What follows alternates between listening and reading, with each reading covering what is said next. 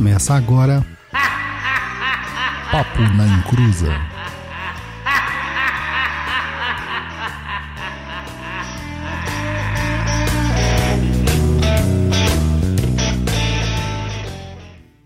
Começou, aqui é Douglas Rainho e, cara, não conjure limões, aprenda a separar coisas. Fala, meu povo, boa noite. Aqui é o Luiz, mais conhecido como o japonês. Estamos aí para mais um programa ao vivo, o programa de número 139. Axé. Aqui é Tata Camonchizila, Kimbanda é culto brasileiro. E hoje aqui a gente está com um assunto bem interessante, né? a gente vai falar sobre Kimbanda, a gente vai falar sobre demonologia, a gente vai falar sobre magia cerimonial, a gente vai falar sobre espírito planetário, a gente vai falar sobre tudo que você pode imaginar, mas sempre com as coisinhas bem separadas, porque se você acha que a gente fica misturando as coisas, não, não se mistura nada. A gente aprende muita coisa e usa aquilo que precisa ser usado. E a gente vai falar sobre isso depois dos recadinhos do japonês.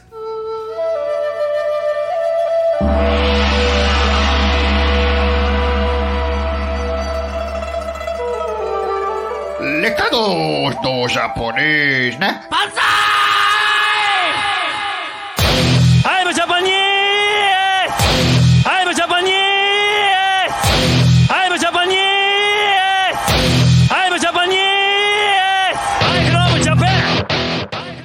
Antes de dar o recado, dar os boas-vindas para o nosso novo membro aí, o Rodrigues. Seja bem-vindo aí, Rodrigues, novo membro do canal.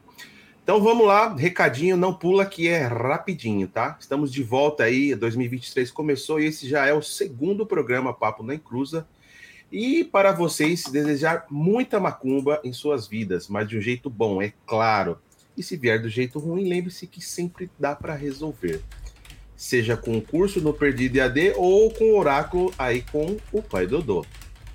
E você que gosta deste programa, curte o nosso conteúdo, quer que ele continue por longura de anos, então apoie a gente. Com apenas cincão você já começa a fazer parte e, e ter toda a diferença aqui para manter o nosso programa no ar.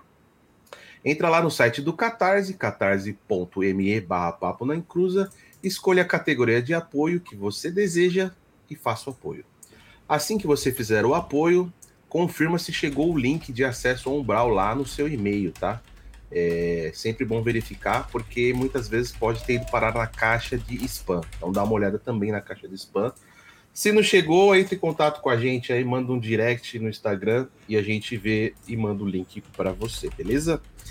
E tem mais uma forma se quiser apoiar, se não quiser fazer aquele apoio é, direto pelo Catarse, aí você pode fazer pelo YouTube, pelo Twitch aí.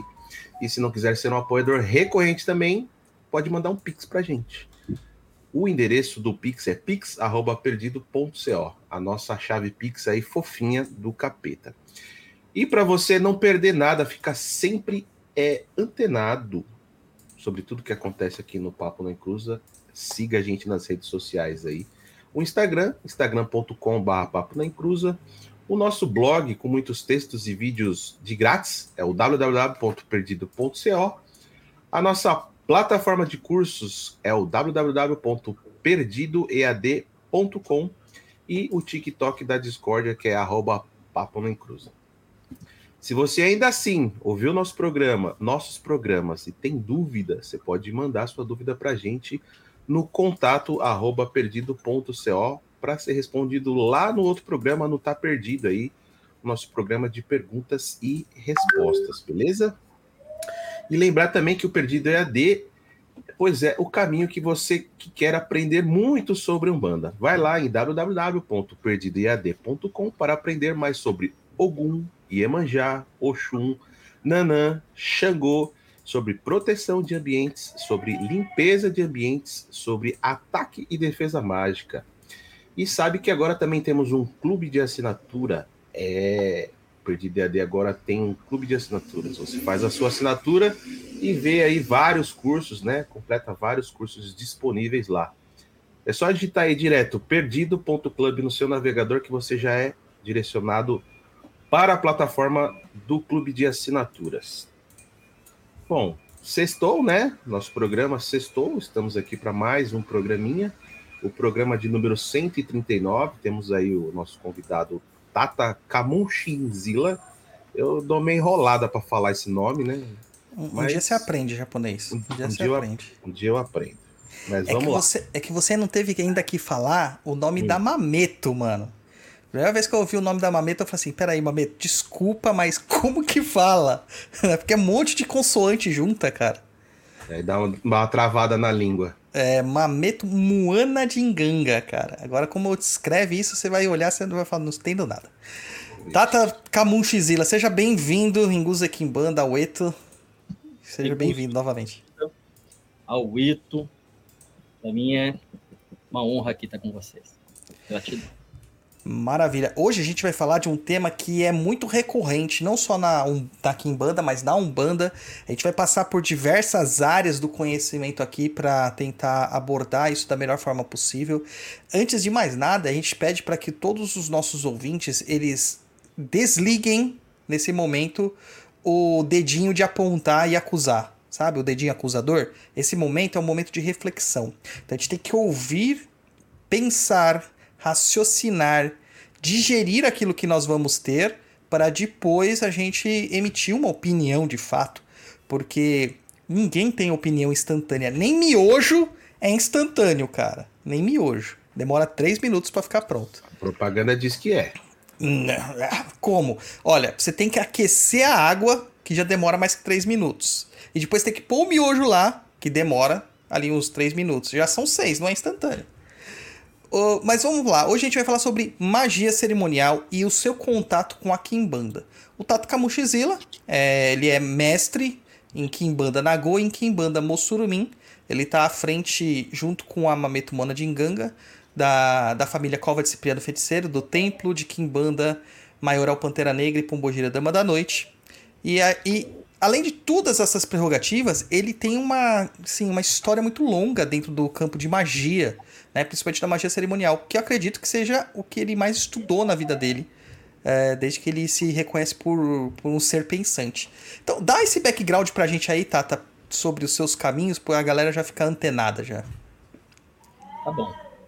Assim, é, eu gosto muito de deixar sempre claro que antes de eu ser um tata de Kimbanda, e estando dentro da Kimbanda, respeito todas as premissas da Kimbanda, antes disso, eu sou um ocultista.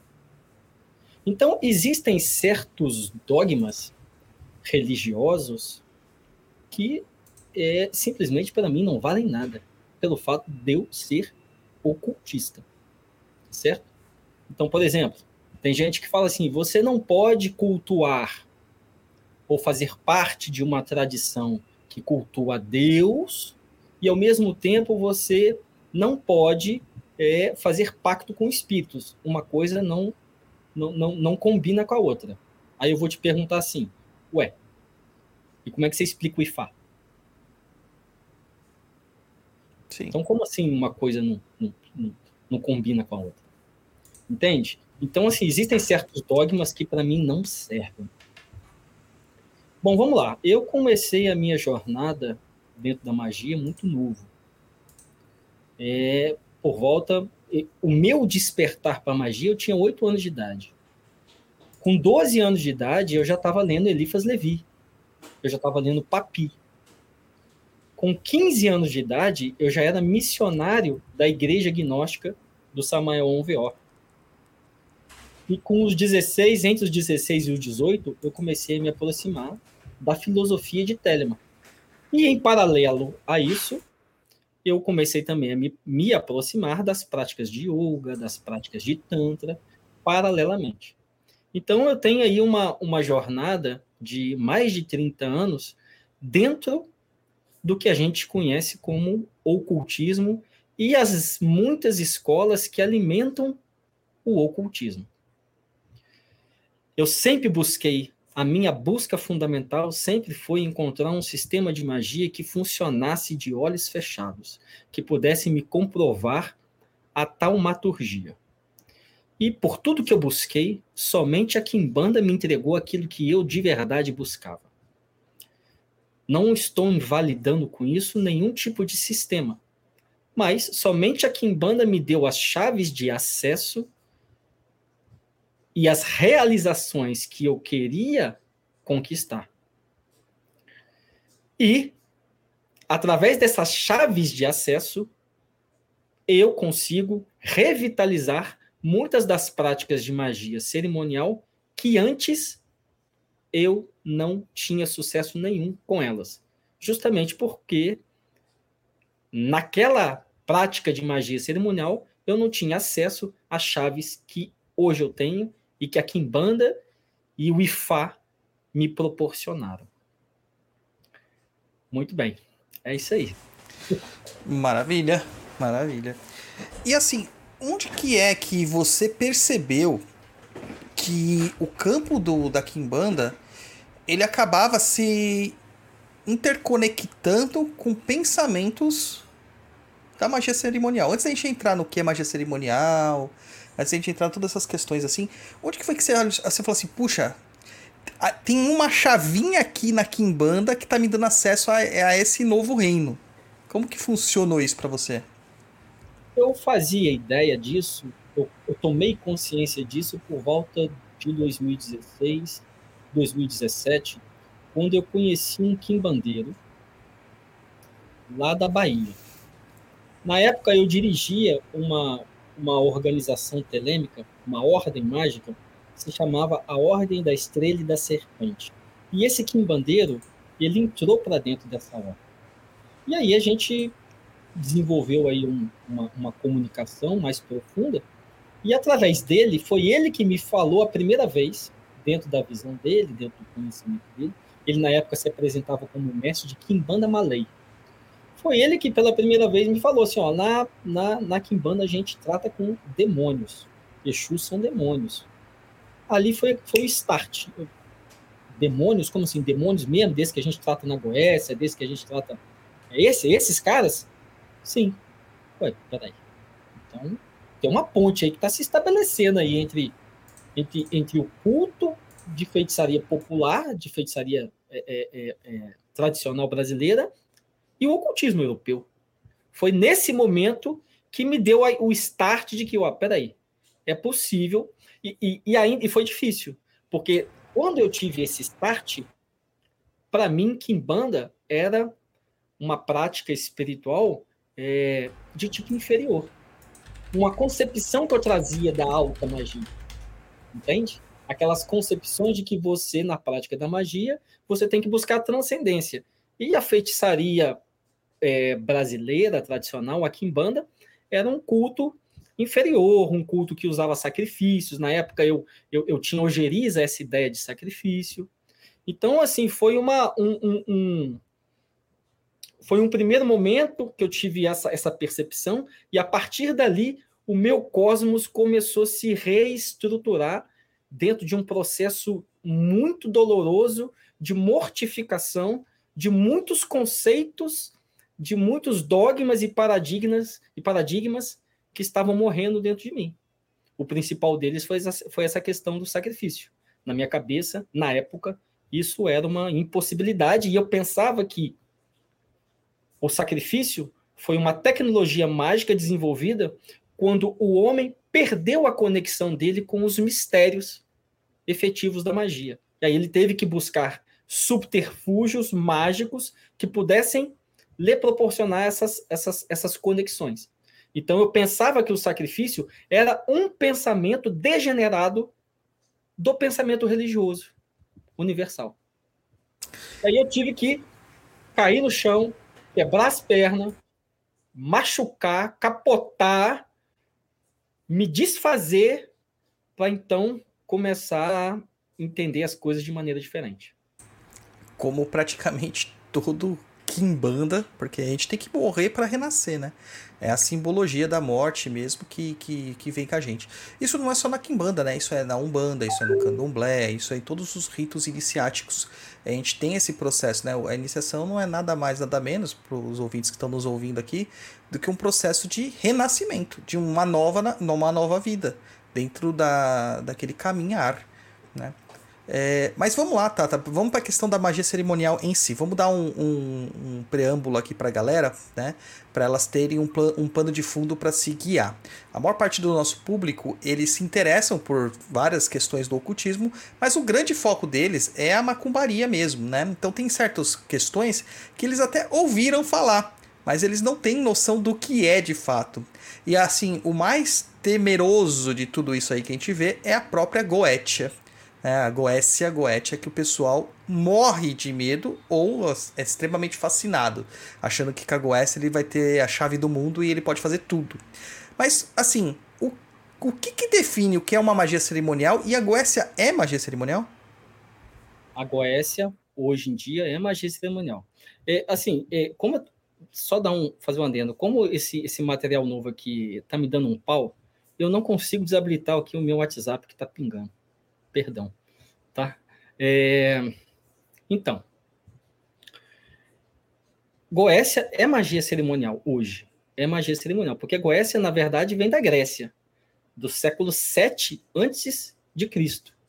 Goécia é muito antigo, é um fenômeno é, mágico religioso muito antigo. Hoje é magia cerimonial, conforme o pensamento atual.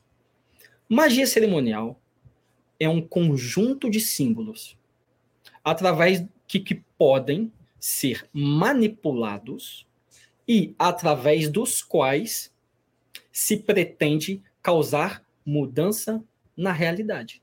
Se você puder definir o que é magia ritual, magia cerimonial, em poucas palavras, é isso: um conjunto de símbolos manipuláveis que são capazes de modificar a realidade daquela pessoa que tem conhecimento em manipulá-los. Basicamente, efetivamente é isso.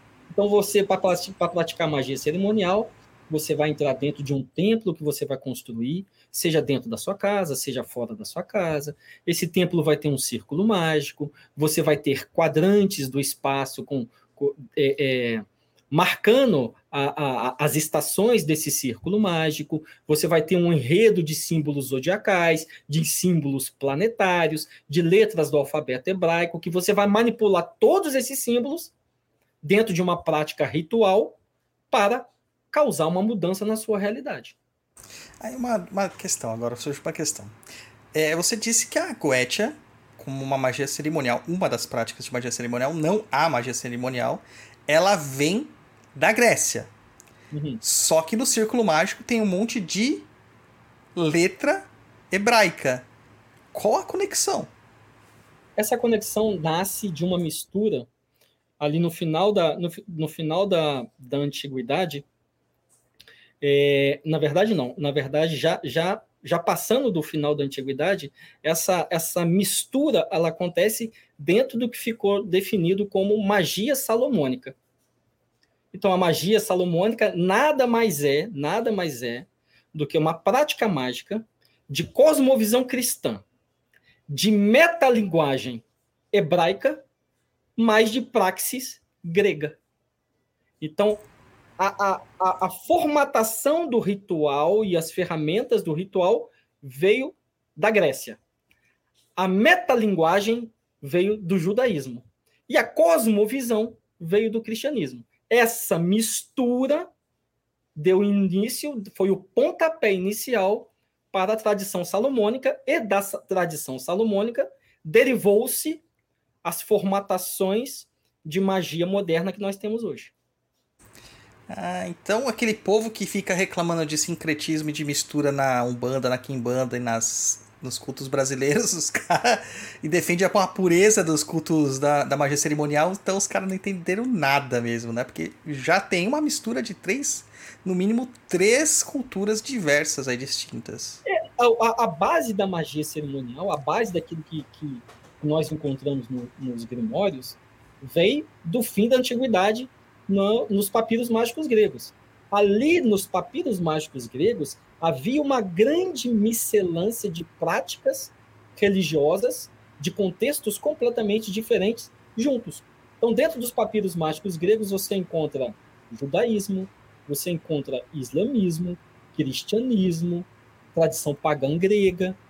Você encontra tudo isso misturado ali dentro dos papiros mágicos gregos. Esses, esses papiros mágicos gregos foram a base para o que se veio a, a, a ser transformado, a se transformar na tradição salomônica posterior dos grimórios. Certo. Então, o, a gente pode dizer que a, os papiros mágicos gregos, que a gente encontra. Hoje virou moda falar de papiro mágico grego. É, ele. A Goetia faz parte desses papiros, mas ela não é a sua totalidade. Existem outras coisas. A teurgia entraria neste caso? Tem práticas de, de teurgia, poucas práticas de teurgia, por exemplo, o ritual Amitras, que é, está dentro dos papiros mágicos gregos. Tem teurgia lá também. Porque o, o, os papiros mágicos gregos, eles nascem justamente na época em que a teurgia era um, um, um fervor, estava efervescendo no final da antiguidade. A teurgia começa no século II. E ela, a teurgia invade a tradição neoplatônica, que nada mais foi do que uma tentativa de re, revitalização do platonismo. Até esse termo neoplatônico é usado equivocadamente, né? Porque esses caras, eles não se diziam neoplatônicos, eles eram platonistas. Então, eram esses teurgos platônicos, e eles que, que, que já estavam é, cansados do pensamento é, cartesiano é, é da filosofia grega, que havia perdido a sua, conex, a sua conexão com a piedade é, pagã. Então, os filósofos neoplatônicos, teurgos neoplatônicos, o que eles fazem de verdade é trazer para dentro do contexto da filosofia a religiosidade, o ritual, a, a, a prática devocional. Essa é a palavra mais correta. A prática devocional religiosa para dentro do contexto da teurgia, para dentro do contexto da filosofia. Isso é teurgia. E esse fenômeno, ele nasce justamente na época dos papiros mágicos gregos. Então, é impossível que nos, papir, nos papiros mágicos gregos não tivesse essa influência. E aí tem aquela questão que separam, né? Teurgia, a goécia e a magia. Existe essa separação mesmo é coisa de, de, de neo, neo esquisito aqui? Não, é, essa separação ela já existia desde a antiguidade. Essa tentativa de separar as coisas. Os próprios teurgos, eles separavam a prática dele daquilo que eles consideravam é, Goécia e magia. Os próprios teólogos. Jamblico, no, no, na obra dele, que dá nascimento, ou não digo nascimento, mas que é o combustível essencial para a prática da magia que a gente tem hoje, que é os mistérios, ele é muito receoso em utilizar a palavra magia, porque ele, em especial, conectava a magia com a prática sacerdotal persa. Porque na época dele, magia e goécia eram termos cognatos popularmente. Então, o que todo mundo entendia por feitiçaria, goécia, também te, entendia pelo nome de magia. Então, havia uma necessidade desses filósofos em diferenciar a piedade, a prática espiritual deles, da feitiçaria, da goécia. Então, eles mesmos já se sentiam superiores. Em termos práticos, não tem diferença. Não tem diferença. Na Goécia, você, na Goécia grega, você cortava é, é, é, é, um bicho, sacrificava um bicho, fazia libações para deuses e daimones do mundo inferior. E o, os teúrgicos faziam as mesmas coisas para todos os deuses. Mas o que acontece? A diferença de uma prática para outra é o pensamento filosófico. O teurgo, ele tem o pensamento filosófico que o diferencia do feiticeiro, que não tem. Então, daí já vem essa diferença entre o que era magia, entre o que era uma prática lícita, superior. Não existia assim, essa, essa ideia de magia branca negra. Isso já, isso já é moderno. É, existia essa diferença entre uma prática superior, um tipo superior de prática espiritual, e um tipo inferior de prática mágica.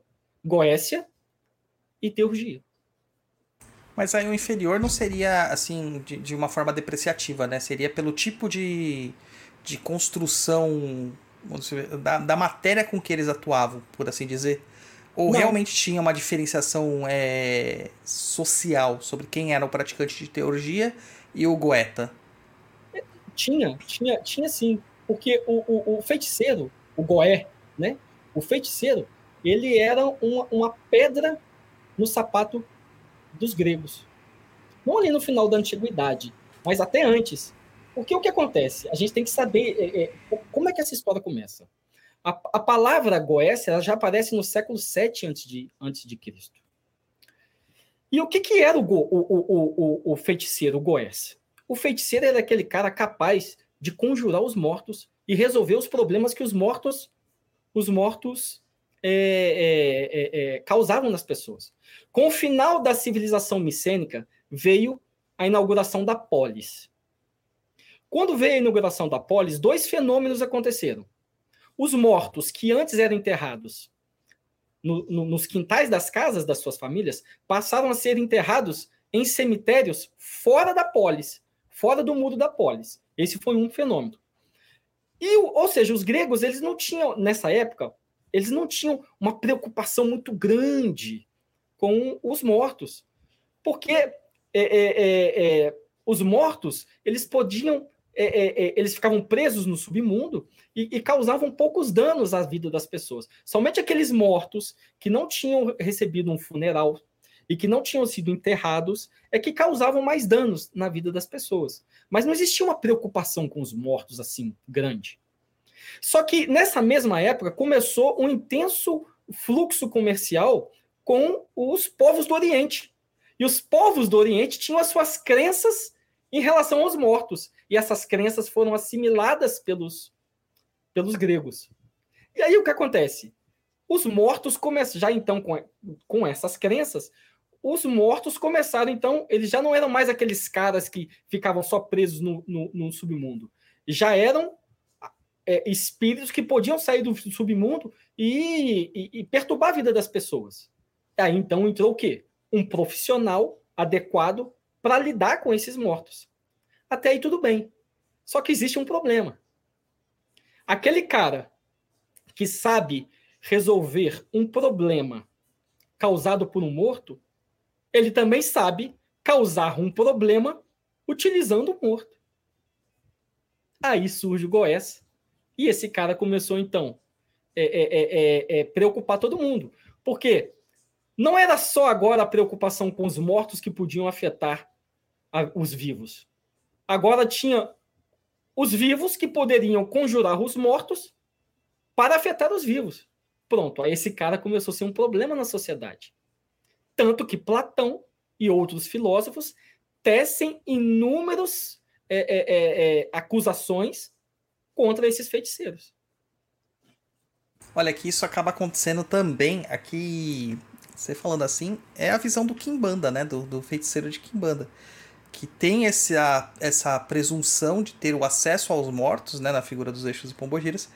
É, e isso me lembra uma, uma coisa muito interessante quando é, a gente tem um, um, uma certa literatura de umbanda começando a ser formada no Brasil, é, século, é, mais ou menos no 1940, do século 20, é, a, a gente vai ver o advento de um pensador dentro dessas pessoas que é o WW da Mata e Silva, que é o fundador da Umbanda Esotérica, que a missão da Umbanda Esotérica, o fundamento da Umbanda Esotérica, até é irônico pensar assim, por se tratar de uma Umbanda esotérica, é justamente combater todo tipo de atividade de Kimbanda, de Catimbó e de Candomblé, que eram vistos como feitiçarias. Então você vê que é, é uma forma que a gente consegue traçar paralelos de uma é, da, da, pessoa querendo transformar a Umbanda, que nunca foi, mas tentando transformar a Umbanda numa teurgia e colocando a carga do Kimbanda, do candomblessista e do catimbozeiro, como o, o, o cara da prática da Goécia. Né? Você vê essas questões. Então, não é loucura imaginar que outras pessoas teriam um pensamento oposto, já que estão falando que a gente é assim, então faremos assim. Né? Então. Justamente. Interessantíssimo esse, isso. Esse, é um fenômeno religioso. Quando a gente fala de feiticeiro, esse mesmo fenômeno religioso que você está descrevendo aí, e que é o mesmo fenômeno que, que, que, eu acabei de relatar com relação aos primeiros feiticeiros, aos primeiros goés, ele acontece em todas as partes. Não adianta, não adianta. Não existiu uma civilização até hoje que olhou com bons olhos o feiticeiro. Não tem. Em nenhum lugar, em tempo nenhum, nenhum feiticeiro foi olhado com bons olhos. É, eu vejo até, tem muitos livros, a gente vê na literatura, assim, muitos livros acadêmicos tal, que relatam a historicidade, né? E aí, quando tem aquela questão da divisão entre o, as temáticas, quem que é feiticeiro, quem que é sacerdote, quem que é bruxo, quem que é mago, né? E aí a gente vê que na categoria do mago sempre está o estudioso. Mesmo que esse estudioso esteja conjurando demônios, ele é o estudioso, né? É, então é tudo é, em presunção da intelectualidade. O bruxo é aquele capaz de causar mal só com o seu próprio pensamento, com a sua vontade. E o feiticeiro é o que reproduz situações aprendidas, né? Práticas aprendidas que causam malefícios ou benefícios para a sociedade. Mas a figura do feiticeiro, apesar de não ser benquista, ela sempre foi é, intrínseca da sociedade, porque muitas pessoas procuram os feiticeiros. Que é, é o cara que é o prático, né? O cara que tem a, a resposta, a solução ali naquele momento para as situações da vida, né? Aí eu tenho uma pergunta. Faça. Mas pode ser que minha pergunta seja muito inocente, né? Mas essa é a sua função aqui. é, Tata falou que os feiticeiros não estão do nenhum tipo de sociedade. Né? Eu não tô, não tô conseguindo entender tá ruim, muito. Tá, tá ruim o seu microfone. Melhorou agora? Melhorou. Então vamos, deixa eu ver se diminuiu aqui. Melhorou? Estão ouvindo tá bom, agora? Tá bom, tá bom. Então, nos tempos remotos lá, que eram reis, rainhas e castelos, que as pessoas ainda duelavam, igual aparece em filmes, que tinha lá o papel do feiticeiro, que aconselhava o rei, que, enfim, que consultava né, as informações dele lá. Mesmo nessa época, o feiticeiro também não era bem visto pela sociedade, ele sendo um, um conselheiro do rei, né? O rei levando muito em consideração o que o feiticeiro falava? Sim, a gente pode ter, por exemplo, assim, um, um, um exemplo. Você está construindo uma, uma imagem medieval, né? Sim, sim. Certo? Então, Certo. então nesse, nesse período aí, no- da, da, da, da Idade Média, Renascimento, Idade Moderna, a gente pode destacar um exemplo. Dois, vamos destacar dois. A gripa, e a gente pode destacar um um outro exemplo que cabe muito bem, John Dee. John Dee era conselheiro da realeza.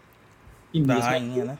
da rainha. E mesmo assim, ele acabou sendo perseguido em determinado momento da vida dele. Assim como a gripa também foi perseguido e teve que renunciar a tudo que ele falou. Então, assim, é, sempre houve na história do pensamento mágico, sempre houve um mago temido, odiado, mas requisitado. Tanto que a gente, se a gente for trazer esse fenômeno aqui, aqui para o Brasil, o que, que se descreve nas, nas, nas primeiras quimbandas, nas primeiras macumbas?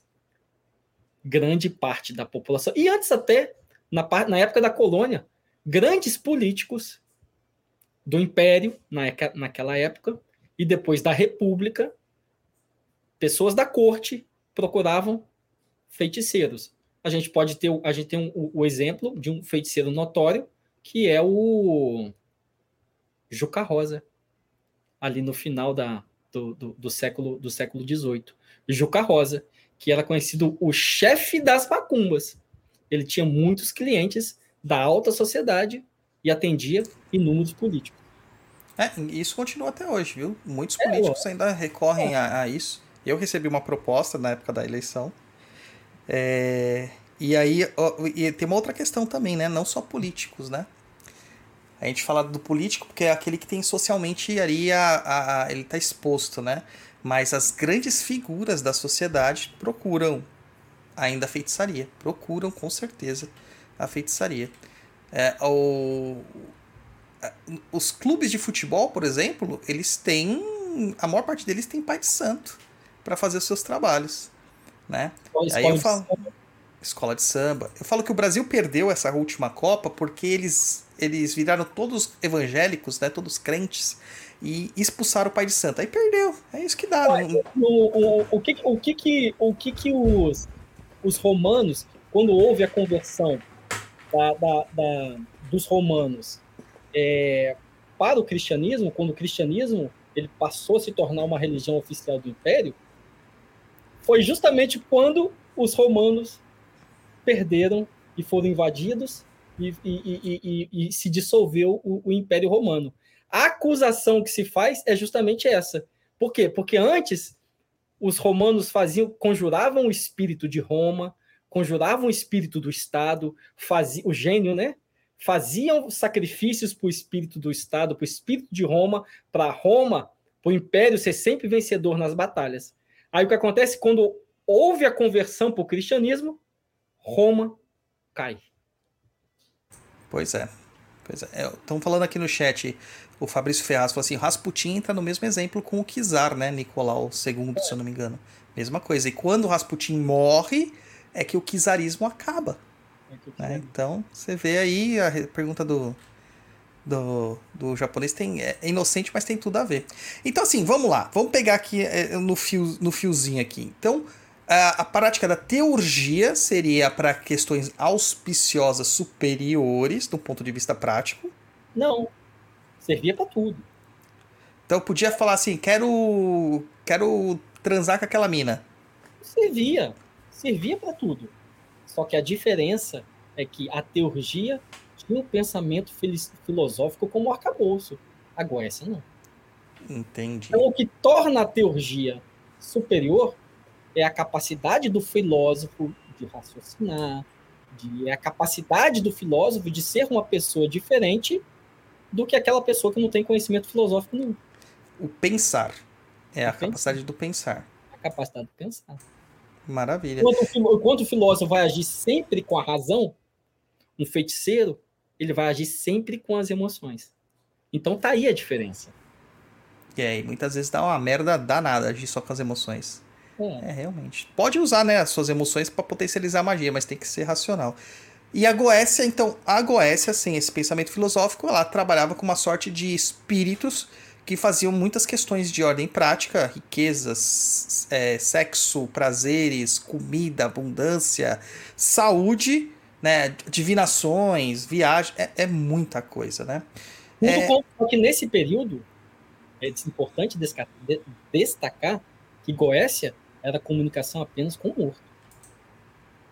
Só com morto. Não era com demônios, no caso. Não era com demônios. O que acontece? A Goécia vira, é associada a demônios justamente quando os cristãos começam a construir a narrativa da Goécia. Porque para os cristãos, tudo que não é tudo que não é Jesus, Maria, tudo que não é que é Deus é demônio. Então, a partir, a partir dos cristãos, existe a, a mudança do eixo da Goécia como prática necromântica, da Goécia como prática demoníaca. E a partir daí começa a construir-se a, a Goécia que a gente conhece hoje. Mas o que, que, é um demônio, então, Tata? Porque assim, a gente tem a questão do daimon, né, do demon, como algumas pessoas falam, que que, que vem da, da, da, da, teoria socrática. Claro que não é só ele, né? Mas é, ele dá uma, uma grande vazão isso através de Platão e tal. É, que seria um, um espírito, uma inteligência, um gênio de aconselhamento. É, seria uma inteligência à parte. Não, a gente não pode confundir demônio com daimon. Sim, é por isso mesmo que eu quero traçar essa linha. Da onde que tem o, o daimon, da onde depois que vira esse demônio, o porquê que era o espírito de morto. Tá, então olha só. E, é interessante porque o que acontece? O termo daimon, ele é um termo elástico. Ele evoluiu com o passar do tempo. E o desenvolvimento da Goécia grega dependeu desse, desse desenvolvimento da palavra daimon. Se você vai lá em Homero, o que, que é um daimon? Uma deidade. Nós estamos falando de Homero o, prim, a, a, os, do prim, primeiro escritor grego. Então, lá em Homero, Daimon é, um, é uma deidade. Quando não é uma deidade, é uma força por trás de um fenômeno natural. Isso em Homero. Quando a gente vai um pouco mais no tempo, em Exildo, Exildo não é Puxa, cara, agora também. Acho que é isso mesmo. É... Daimon, ele deixa de ser.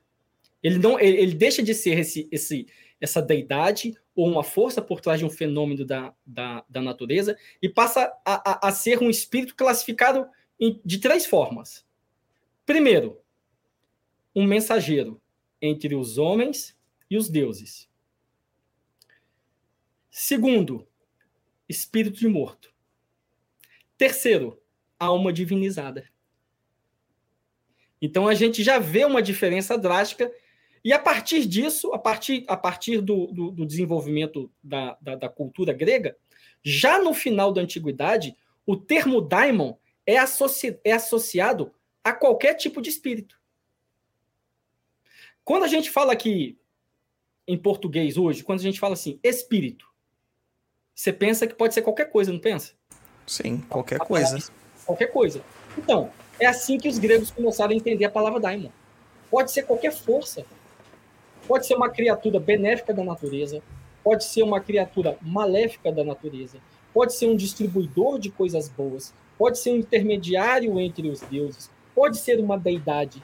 Então, no final da antiguidade pagã, daimon significa qualquer coisa. Entendi. Entendi. Aí o, o- o que, o que se inclui espíritos que causam mal aos seres humanos. Só que quando chega o cristianismo, a palavra daimon se torna demônio. E a palavra demônio é o quê? Um espírito maligno que quer destruir o reinado de Cristo. O corpo de Cristo. E quer tirar as pessoas da conversão. Então isso é que é um demônio, é diferente de um daimon. Daimon é qualquer espírito e demônio é um espírito ruim, negativo, que com o desenvolvimento da teologia cristã tornou-se um anjo caído. Então, o que, que a Goécia trabalha? É com demônios. Eu defendo, eu defendo de tudo que eu já estudei, eu defendo que a Goécia trabalha com demônio, porque a cosmovisão da tradição salomônica, aonde essa demonologia foi desenvolvida, é cristã. Aí você vai falar assim, mas não existem grimórios que não utilizam o termo demônio, utilizam o termo espírito. Então, nesses grimórios, especificamente, o espírito pode ser qualquer coisa. Pode ser o espírito de um quadrante do espaço, o espírito de uma, de uma hora planetária. Que aí seriam os espíritos olímpicos, os espíritos planetários, entrariam nessa, nesse contexto também. Não, não enfie os espíritos olímpicos aqui, não, porque é um sistema à parte. Tá? Não, aqui, aqui não. Um espírito Então, planetário. peraí, tem, tem que fazer um destaque disso pra gente postar todo dia no Instagram. Não enfia os espíritos olímpicos dentro da Goécia, que é uma coisa à parte. Porque, cara, todo magista de Instagram mistura É? os dois. Eu não sei. É. Então, é assim, é- é- não é a mesma coisa. Os espíritos olímpicos é um sistema à parte. É um desenvolvimento. Porque desenvol... o, o, o que acontece? A tradição dos grimórios ela teve vários estratos de recessão. Existe um extrato de recessão dos grimórios, que são aqueles grimórios influenciados por, pela tradição de Paracelso. Foi Paracelso que cunhou esse termo espírito olímpico. Vem dele. Então, esses grimórios que se desenvolveram a partir das influências da tradição de Paracelso, dos pensamentos de Paracelso, é que acabaram por é, desenvolver o sistema da, dos espíritos olímpicos. É diferente. É um sistema à parte. Quando você fala de espíritos olímpicos, você tem que, para entender o que são os espíritos olímpicos, você tem que, que, que, que, que, que, fingir que não existe anjo, fingir que não existe demônio, entende? Porque não, é, não faz parte da mesma nomenclatura e classificação espiritual. É uma coisa completamente à parte.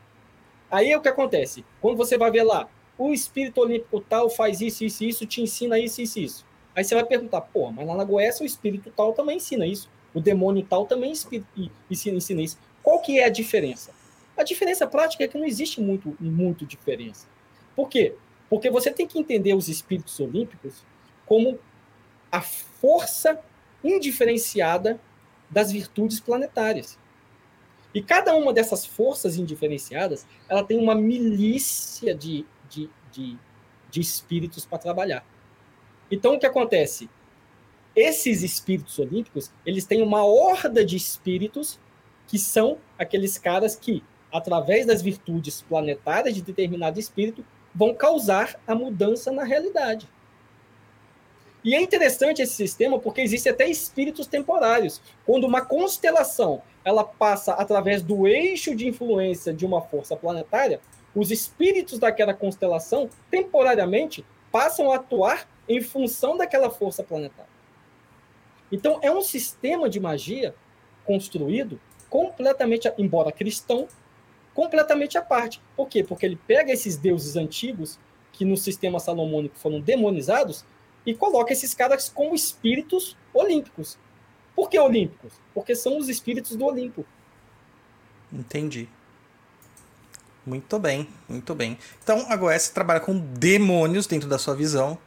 E aí é onde que a gente vai ver o Beelzebub, a gente vai ver essa galera toda aí aparecendo é, para trabalhar. É claro que existem diversos grimórios, né? O Lemegeton ele tem uma estrutura, o Grimorum Verum tem outra estrutura, e a gente tem vários outros grimórios aí que também que tem outras estruturas. É que esses são os mais famosos, né?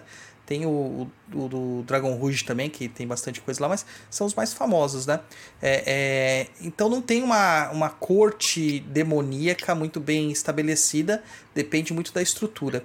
Aí a gente chega cada na grimório, Cada grimório tem uma corte de espíritos, de demônios, de anjos, de espíritos, que, que, que, que é fechado.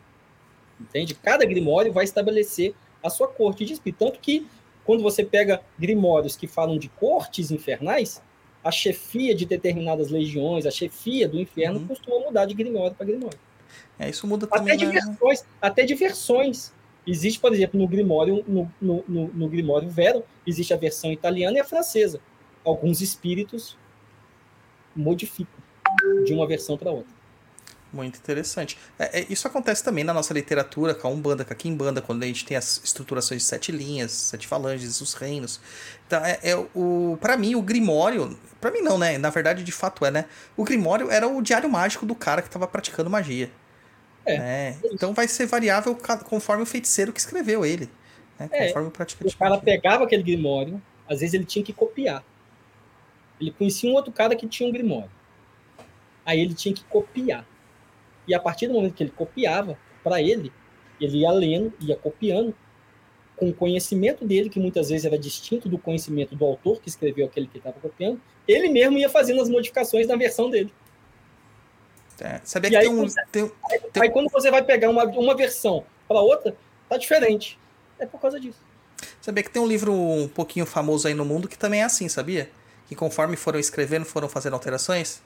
É um conjunto de, de livros, é uma tal de Bíblia. É. é. O pessoal não entende, cara. Metade do que está escrito na Bíblia, metade, metade, é comentário do tradutor. Aquelas notinhas de rodapé que a gente lê nos livros hoje em dia, né? Que tem um asterisco, tem um númerozinho, você vai no rodapé e tal. É, eu gosto desses livros, não daqueles que coloca no final do, do livro. E você tem lá aquele. Tem o um comentário. Daí tem um dos comentários, né? Que que é elucidativo, e tem uns que é o NT, que é a nota do tradutor. Tem uns que ainda é NE, nota do editor, que é um comentário em cima de uma passagem qualquer. Na Bíblia, isso se chama versículo, porque foi incluído no corpo do texto. então a galera faz uma confusão tem metade da Bíblia, metade é de comentário. Só é nota do tradutor, nota do editor. E aí então a gente tá vendo que como que essa questão é, é, ela, se, ela tá se aproximando daquilo que a gente tem como prática mágica brasileira. Né? Não só dentro da Kimbanda, porque isso também vale para Umbanda, porque a gente vê essa mesma estruturação sendo seguida, até porque as raízes elas acabam sendo meio que muito similares né, das duas práticas. Então por que, que a magia cerimonial? Porque dizem que a Kimbanda ela é uma religião puramente. Estou usando a palavra certa, tá? Religião. Não um mecanismo mágico, uma ferramenta mágica. Ele é uma religião de cunho africano da região Banto. É isso. O pessoal, def... é, o pessoal define a Kimbanda assim. Né? É, é, hoje teve um cara que me chamou de. me acusou de falsidade intelectual, porque ele foi fazer um comentário debaixo de uma postagem minha e disse que a Kimbanda, a Kimbanda brasileira, ela é de origem africana. Não, irmão. Completamente diferente. Na África, Kimbanda é um cara, é um agente social. É um, é um substantivo, né? É, isso na, na África. No Brasil, hoje, é uma tradição. Essa influência desse cara, desse curador, chegou no Brasil? Chegou. São os primeiros macumbas. São os primeiros macumbeiros.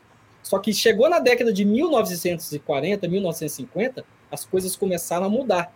E a Kimbanda deixou de ser o exercício pessoal de cura e intervenção com os espíritos para se tornar uma tradição espiritual.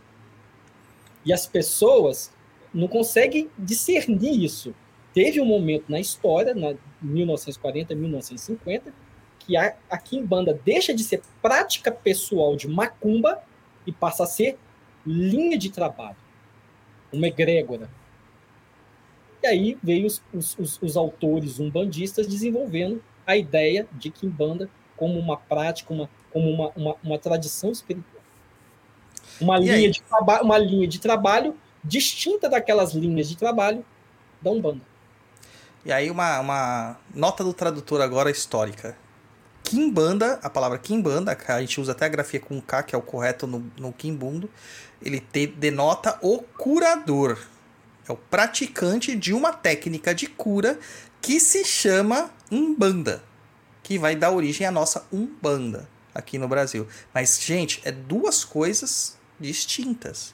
É o Kimbanda, que pratica a Imbanda, que é a comunicação com espíritos, que é a prática de medicinas espirituais, que é o uso oracular, que é, é todas essas é, práticas ofertatórias que nós fazemos, sacrificiais também, mas ele, é uma, ele tem uma prática dele, só dele. Ali é muito isolada familiarmente, era fechado por clãs. No Brasil, isso toma um outro corpo por causa da necessidade e a, a influência que se tem no Brasil dessas práticas, da Kimbanda com que, que a gente acabou usando para destacar a grafia, ela sofre outras influências também além da africana.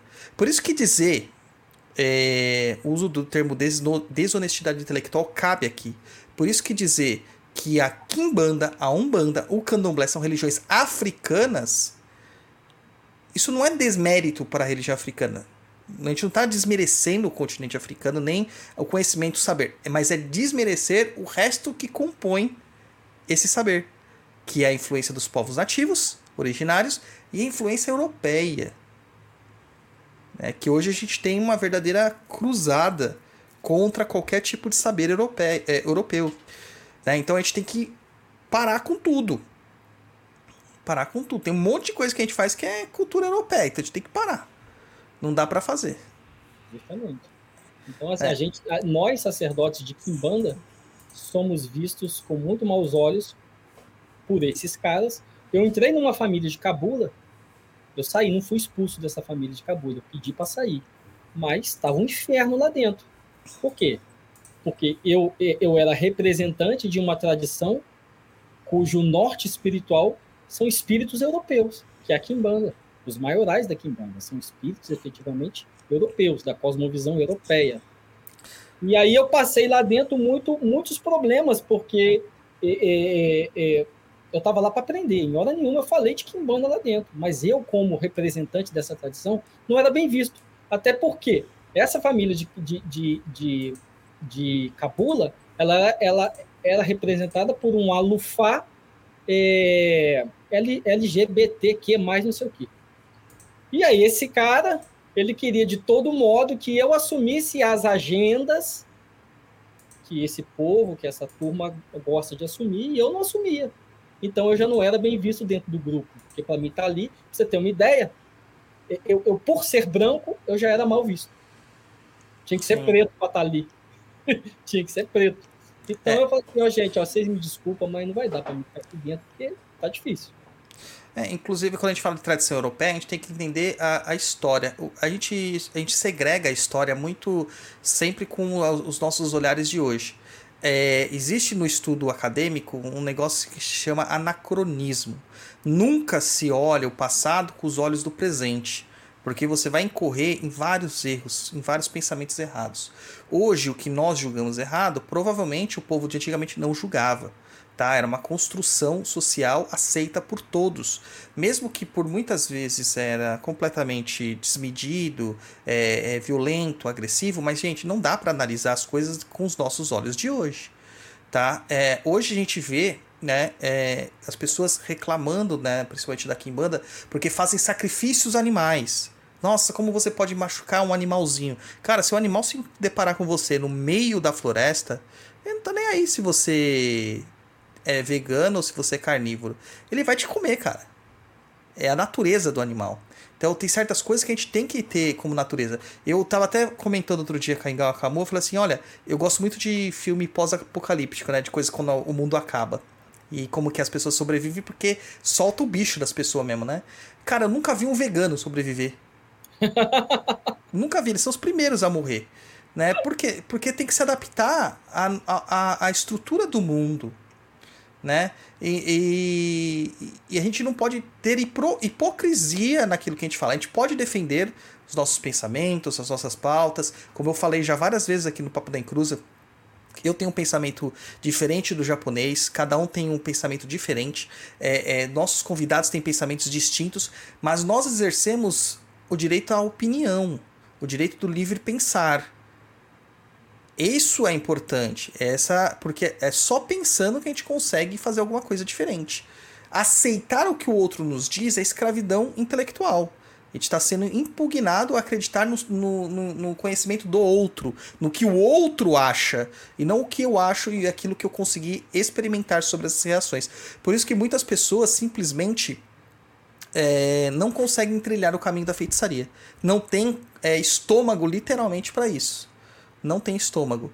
Tá? E outro dia eu até comentando, tá até entrando nessa questão assim, eu falei assim, a pessoa tava falando assim, ah, mas a, a religião cristã, ela acabou com, a, com o sacrifício. Eu falei, cara, você segue um livro que você nem lê, sabe? Você segue um livro que você nem olha. E se você olhar lá no comecinho, em Gênesis, lá em Gênesis 8, 20, lá tá falando que Noé edificou um altar dentro da arca e que ele ofereceu em holocausto um animal de cada tipo que tinha lá dentro.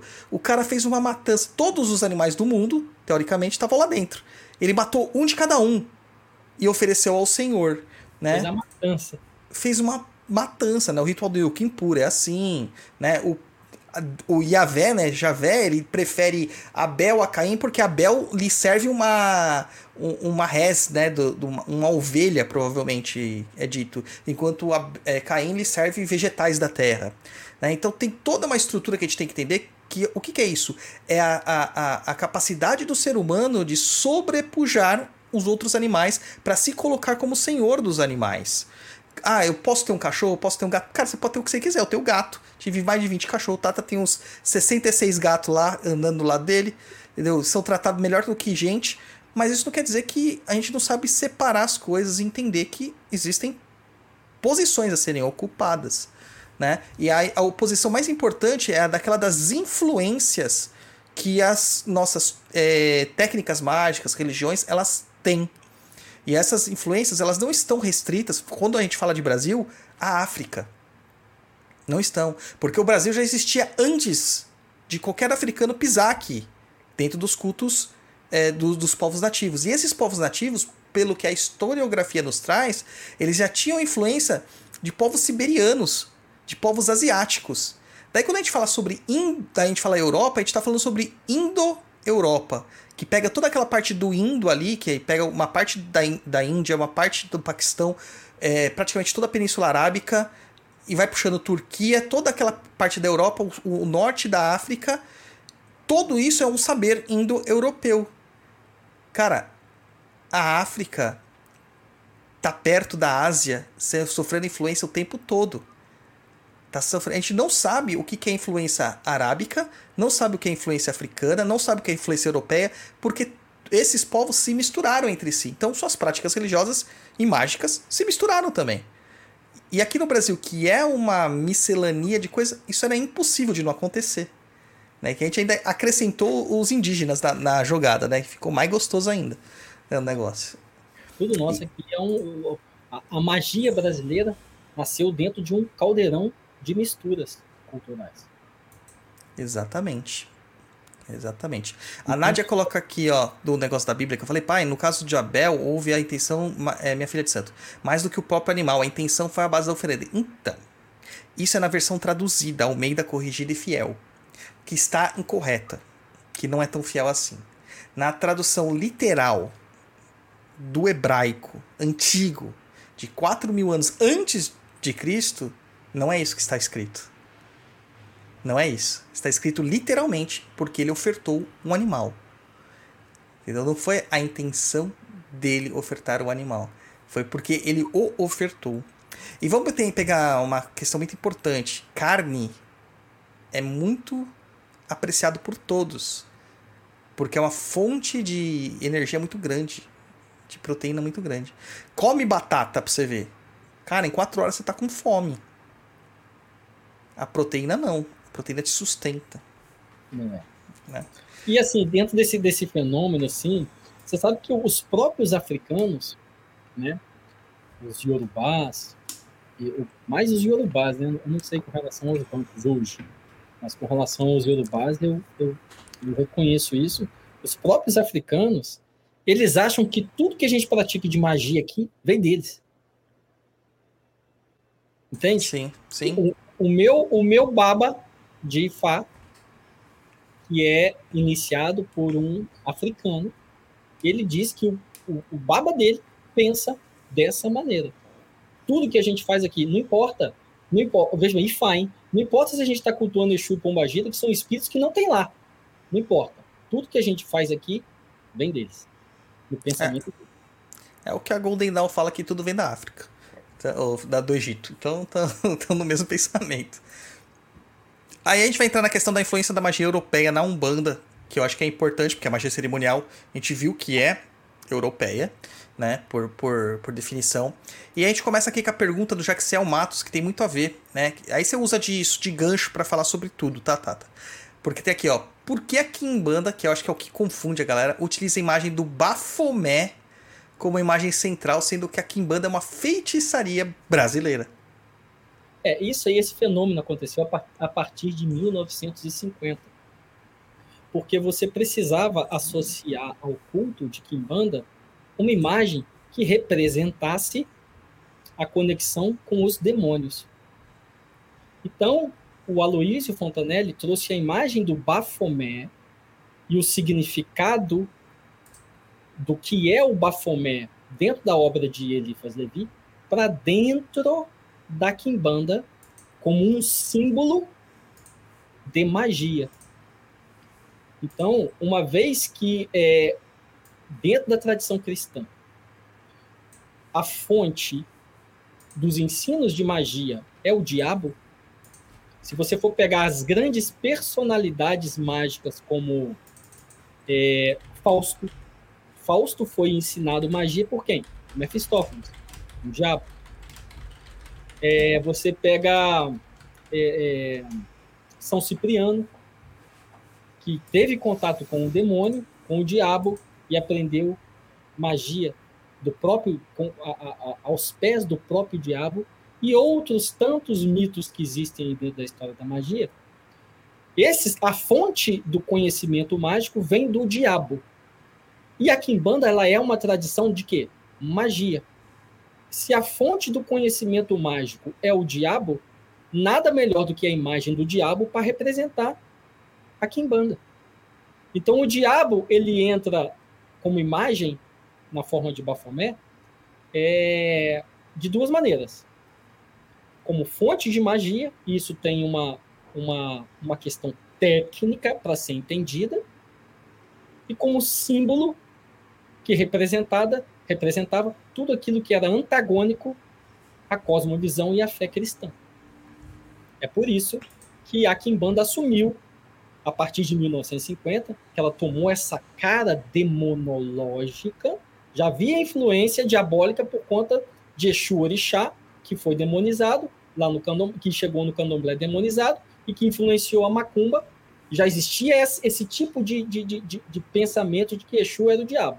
Aí veio Fontanelli e acabou de cristalizar essa imagem no imaginário brasileiro, associando os Exus a demônios do Grimório Vero e assumindo como imagem do culto Bafomé. Aí, quando a Kimbanda tomou essa cara demonológica, é que Bafomé, na forma de um diabo, assumiu aí a iconografia clássica de norte do culto. Lembrando, pessoal, que diabo é o diávolos, né? Vem do diávolos, que é o, o opositor, aquele que se opõe. É. Ou aquele que perturba, né, no caso. O adversário. É, que é, o- é justamente a postura do, do movimento, né? Porque o, o- aquilo que perturba te coloca em movimento, te coloca em mudança. Você nunca vai ficar na inércia, você nunca vai ficar sendo a mesma coisa. É a própria essência do cosmos, né? Que está sempre se realinhando, sempre em movimento. Né? O, o- animando o próprio cosmos. A gente Sim. falou disso, importante dizer aqui para as pessoas que estão vendo, sobre essa questão técnica do diabo em relação à magia. A gente falou isso na revista Enganga, número 7. Tá lá, só buscar e ler, estudar. Exatamente. Então tem é, é, essa questão, né? Algumas pessoas falam aquele cara que Número 8, separa. né? Número 8. Número É a 8. última, isso. O pessoal fala que separa, que é o separador. Sim, mas se você vê, até dos próprios textos bíblicos mesmo, você vê que Yahvé, né, o, um dos deuses que existiam lá, mas que foi elegido para ser o deus daquele povo, é, ele, ele usa da figura do diabo, o tempo todo o Shaitan, né, o adversário dele, o tempo todo como um movimentador. Né? Ele é um instigador. Ele é o cara que traz o pensamento, é o cara que traz o intelecto, é aquele cara que. E se a gente fizesse isso? Será o que, que aconteceria? Cara, é o pensamento Mas- científico. A história de Jó, né? É o exemplo, Jó. a o exemplo perfeito disso é é a história de Jó. Deus permitiu que o diabo, Satanás, o nome que você quer dar, Deus permitiu que esse cara, esse agente, esse Malaquiavé, fosse lá judiar do Jó. Foi Deus que permitiu. É, Deus, ah, na verdade, Deus retira tudo do Jó. Se você ver, é o próprio Deus que retira as benesses de Jó, né? Por instigação do próprio Shaitan e, e do adversário, que eles não falam é, o nome de diabo na Bíblia, né? Então é muito interessante essa, essa questão e a, a, a, a questão de postura de oposição, que é muito cobrada do Kimbanda, né? A postura de oposição do opositor, né? Dentro do, do, do nosso sistema social. Mas a oposição que a Kimbanda faz, que a Umbanda faz, é sobre os ditames, digamos, é, não é sociais só, é sobre contra ditames mais intrínsecos ao indivíduo. É o seu, é a sua inércia, é a sua inapetência, é a sua preguiça, sabe? É, é, é a sua incapacidade mental, sua dificuldade de empatia. Ela se opõe a tudo isso. Então, quando a gente vai falar de uma oposição, a gente não está falando de uma oposição a um sistema como um todo. Porque um cara só não vai fazer diferença nenhuma. Não tem como ser ignorante aqui ou inocente e falar que a gente vai fazer diferença. Não vai. O cara vai passar de tanque em cima de você e já era. Você vai virar a matéria de asfalto. A questão é que isso vai incomodar você internamente e você vai se opor às suas próprias convicções, gerando dinamismo. É essa concepção iniciática, né? A concepção iniciática. E a concepção popular é a oposição contra a moralidade cristã, né? Só que o que Exatamente. acontece quando a gente tem isso, e quando a gente tem esse fenômeno, essa eleição do diabo como imagem do culto para se contrapor aquilo que era umbanda, a prática de umbanda, no que concerne a esse simbolismo moral, a gente não tinha na época, na década de 50, essa ênfase que existe hoje na questão social e política. Isso não fazia parte do cotidiano brasileiro da época. Entende? Quando a gente vê, quando a gente vê os primeiros escritores de Kimbanda falando sobre maioral, falando sobre esse tipo de, de, de oposição, a gente não vê naquele pensamento ali nenhum viés ideológico político. Isso já começa a partir da década de 70. E aí, a partir da década de 70, começa uma- um, um- um- grande movimento de associar a Kimbanda, de associar os Exus a tudo que representa esquerda política. Mas isso, quando começou em 1970, naquele livro lá, O Segredo da Macumba, isso era um experimento, cara. Na primeira página do livro, os autores falam: gente, ó, isso aqui é uma tese de experimento. Nós estamos experimentando essa ideia aqui, tá? Que é interpretar os Exus, que é interpretar a Kimbanda sob as perspectivas ideológicas de Karl Marx e de Reich. É, e não faz muito sentido porque o Exu é muito individual, né? E a, a toda a filosofia, a ideologia é, marxista, qual até eu gosto, é, ela é co- coletiva. Então são coisas completamente distintas, né? E aí já na, a gente começa lá em 1940, a gente já, na verdade acho que até antes, né? Na década de 20, de 30, a gente começa os primeiros esboços daquilo que viria a ser o que a gente vai chamar de Kimbanda é, e, e que a gente vai entender ela como uma tradição. E a gente tem depois lá na década de 50 o, o Aloysio Fontanelli chegando com o pé na porta, tapa na cara, metendo, esfregando na cara de todo mundo. Cara, quem leu o livro Exu dele, você vai ver que o cara é muito cristão, cara. Ele é muito cristão. Parece que ele acabou de sair da igreja. Né? Mas ele defende essa associação dos demônios com os Exus. né? E de uma forma ainda muito inicial, né? muito básica. É, rudimentar, totalmente rudimentar. Tem muito erro lá, tem muito erro. É, e o que as pessoas não entendem é que elas, assim, livros não são repositórios de sabedoria plenas. Eles são ideias num papel que leva você a ter a sabedoria. No papel ali só tem informação. O que você vai fazer com aquela informação é que transforma isso em conhecimento e sabedoria. A, a, o livro ele não encerra a verdade. Então não tem como você falar assim, este livro tem a verdade. Não tem. Não tem. Então é tudo parte de um princípio, de uma ideia ali que, que ele tem. E outros autores acabam até copiando ele, plagiando na cara dura nos anos seguintes, levando esse raciocínio e melhorando esse raciocínio até de chegar agora. Né? Mas o Aloysio... A Molina, é o Molina, né? É, Renia Molina. É, né?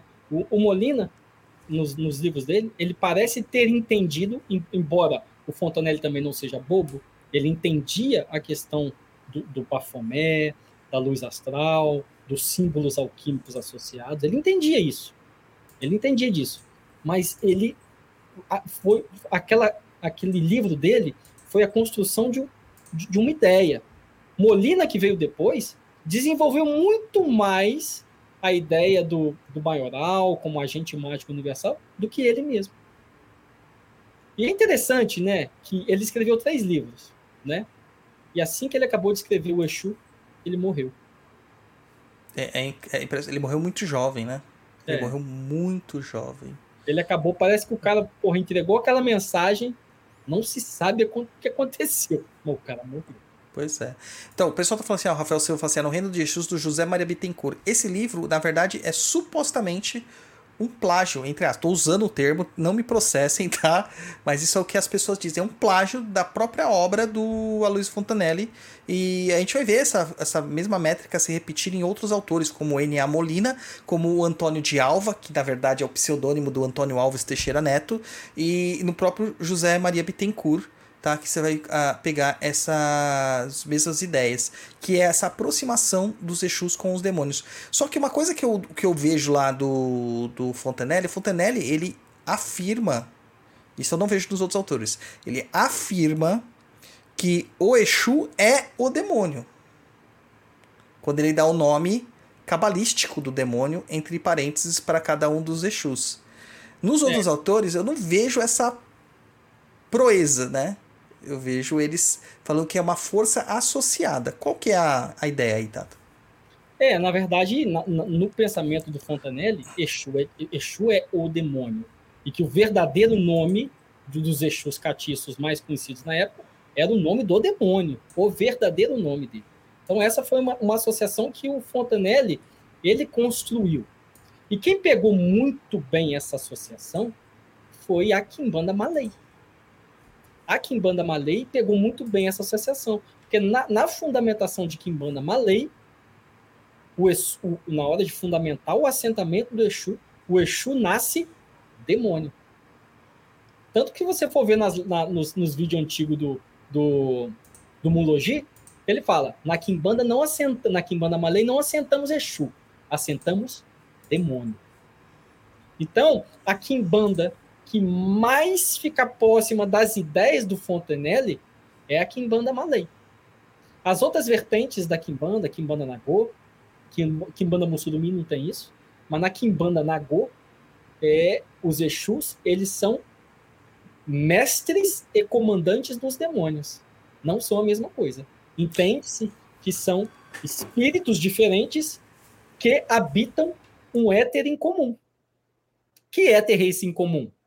O submundo, a terra e o ar, que são justamente os éteres que os demônios habitam. É, e as pessoas acham que não tem demônio no ar. As pessoas acham que não. Isso eu adoro a, a, o entendimento filosófico islâmico, porque os gênios são feitos de fogo e ar. Né? Então eles estão habitando em tudo, estão incorpóreos. Esse foi, esse foi um debate muito grande no desenvolvimento da demonologia a partir do cristianismo. E foi São, é, São Tomás de Aquino que definitivamente cristalizou, porque antes de São Tomás de Aquino, existia um grande debate teológico onde que esses caras moram. Aí vinham os caras que defendiam o submundo, os caras que defendiam a terra, os caras que defendiam os teólogos, né, que defendiam o ar. E aí veio o, o, o São Tomás de Aquino para fechar e fazer, meu irmão, os demônios, eles vivem debaixo da terra, vivem na terra, sobre a terra e no ar. Acabou. Foi esse foi, foi o último pensamento formatado que cristalizou essa ideia do demônio morando nesses três éteres. Maravilha. Quem não sabe, São Tomás de Aquino é quem, na verdade, criou o cristianismo, tá, gente? É, vocês não sabem, mas não foi Jesus, foi São Tomás de Aquino. Até então, né, o catolicismo como um todo, ele deve muito a Agostiniano e a Aquino. Todo o restante que você ouvia anterior a isso, na verdade, eram cristianismos primitivos. E que é a mesma coisa que a gente falar que a, a nossa macumba daqui é a mesma macumba da África. Tá? São coisas que parecem, mas não são iguais. A diferença do, do, do São Tomás de Aquino para o Santo Agostinho é que o Santo Agostinho ele era platônico. Sim. E o São Tomás, e o São Tomás de Aquino era aristotélico. E a partir Sim. dessas cosmovisões diferentes, platonismo e aristotelismo, existem ideias teológicas distintas. Sim. Inclusive, até quem eu, recomendo muito que as pessoas que interessam por religião estudem história e filosofia, principalmente a filosofia grega. Ah, não, porque é uma filosofia branquecida. Não, gente, é porque ela, ela, a gente está no Ocidente. O Ocidente é formatado do pensamento grego, praticamente, todo o pensamento filosófico grego. Então a gente tem que entender da onde que surgiu todos os nossos problemas e todas as nossas perguntas e inquietações. Então, quando você vai ler sobre é, filosofia, você vai ver lá Sócrates como o, o, a, a, ideia da, da, da, escola socrática, partindo pela ideia da escola platônica, e depois você vai ver Aristóteles surgindo, Pitágoras surgindo, e você vai ver a cisão que tem entre todos esses caras. Respeito, mas a cisão. Né, entre todos esses caras de pensamentos diferentes. E é, é para compreender aquilo que vocês estão estudando. Não é só aceitar o Pitágoras, estudo como um todo. Pitágoras, na verdade, veio antes deles, né? Tá entre os primeiros, né? Então, na verdade, quando a gente estuda matemática, é, é, é, legal que é uma brincadeira lá que o professor até faz. Ele fala assim: Pitágoras não existiu. ele fala isso. Ele fala assim: Pitágoras, na verdade, é uma escola com vários alunos que tinham várias ideias e que eles juntaram tudo e deram um nome Pitágoras. É uma ideia que se tem na filosofia. Né? Porque você tem instruções, de, você vê, é, você consegue seguir traços do Aristóteles, você consegue seguir traços do Platão, Sócrates só pelos escritos dos seus sucessores, mas do Pitágoras tem muita, muita dificuldade de você encontrar traços fiéis sobre eles. É. Né? E esse interessante dentro dessa questão né, é falar que o São Tomás de Aquino foi o, o primeiro teólogo que conseguiu, até então isso era muito difícil, ninguém tinha conseguido conseguiu fazer isso até então, São Tomás de Aquino foi o cara que conseguiu fazer a conversão do sistema filosófico para a teologia cristã. Foi o cara que alinhou, foi o cara que conseguiu alinhar o pensamento filosófico grego à teologia cristã. É, no, no suma, suma teológica, teológica, a é. suma teológica, né? E é muito interessante notar essa. É, é bom estudar, gente. É bom estudar. E interessante uma coisa, já que a gente falou de teologia, interessante falar que o seguinte: é, embora na época Santo Agostinho, é, que viveu na mesma época que Jâmblico, enquanto, por exemplo, Jâmblico falava assim: olha, teurgia é uma prática diferente, superior da Goécia. Vinha o, o, o Santo Agostinho e falava assim: não tinha nada disso não. Goécia, magia, teurgia, tudo. Tudo a mesma é coisa. Pacto com o diabo. Tudo é pacto com o diabo. Só que o que acontece? toda praxis teúrgica grega foi 100% assimilada pela Igreja Católica.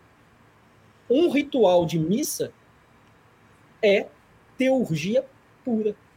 A missa a, desculpa, a missa católica é teurgia pura. Então dentro, tem. rein- reinterpretada dentro dos conceitos e ideias cristãs. Certo, maravilha. E tá aí a gente voltando aos- a- a- ao pensamento do Fontenelle, ele deu um tapa na cara de todo mundo, escreveu o livro, depois morreu, deixou aí pra não explicar pra ninguém o que ele tinha que, que ele tava querendo dizer. É, a gente vê essas, essas quimbandas se estruturando já na década de 50, chegando, perando a demonologia. Aonde entra a gente começar a falar Saravá, seu Lucifer, Astaró e Beuzebu? Então, já entra, já começa desde Fontanelli. Font- é Fontanelli que estabelece esses caras como os chefes da Kimbanda.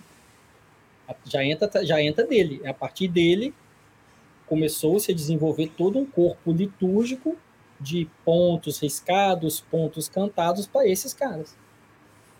É ele E aí, que, e ele, asso- não- E ele associa isso aos Exus que estão é, atuando em terra como comandados, né? É, como comandantes desses demônios, mas ao mesmo tempo os demônios maiorais como os chefes da, da, da estrutura de pensamento e, e da energia da Kimbanda.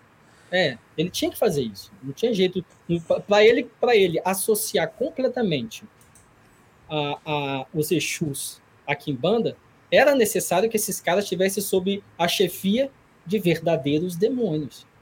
Então ele constrói toda um- uma estrutura de conexões é, entre esses Exus, aonde os maiorais se tornam os comandantes de todos os Exus. Daí então, daí então a associação, você falar assim, toda quimbanda efetivamente é culto do diabo, é bruxaria, porque o que define bruxaria é a inserção do diabo na Sim. história. E aí então é bruxaria brasileira, é magia negra. Por quê? Porque o chefe do, do, do negócio todo são demônios. E uma Ok. Só que aí o que acontece? Com o desenvolvimento do pensamento, com os intelectuais de Kimbanda, se estruturou que estes demônios, nada, e, e é verdade, isso não é mentira, esses demônios nada mais são do que princípios cósmicos universais. Então, quando você está falando de Beelzebub, você está falando do fenômeno solar, do poder da eletricidade. Quando você está falando de Astarote, você está falando do poder da Lua. Quando você fala do Lucifer, você está falando do fogo mercurial criativo. São forças cósmicas que são pré-cristãs e que orientam os princípios teológicos de inúmeros cultos. Maravilha. né? Então, o que acontece? Com o desenvolvimento da formulação da, da, da teologia, vamos dizer assim, da cosmogonia de Kimbanda, você entende que, pô, esses caras, eles são chamados de demônios porque o cristianismo demonizou essas forças cósmicas. Sim. Mas, efetivamente, fora dessa demonização, permanecem forças cósmicas. Então, quando o cara está cantando para Beelzebub, efetivamente, ele está saudando o poder do sol. Ele está saudando o poder da força da eletricidade. Quando o cara está cantando para Astarote, está saudando Astarote, está tá saudando todo o orbe lunar, o poder das virtudes da lua. Que é o que muita gente não tem o conhecimento. É, inclusive, a- a- até um- uma vez eu me peguei numa. Tava discorrendo filosoficamente comigo mesmo, né, sobre os, os maiorais. E ao mesmo tempo estava estudando lá na a facu- a Faculdade de Ciências da Religião. E a gente vê umas questões assim, né? é, tanto a renegação, né?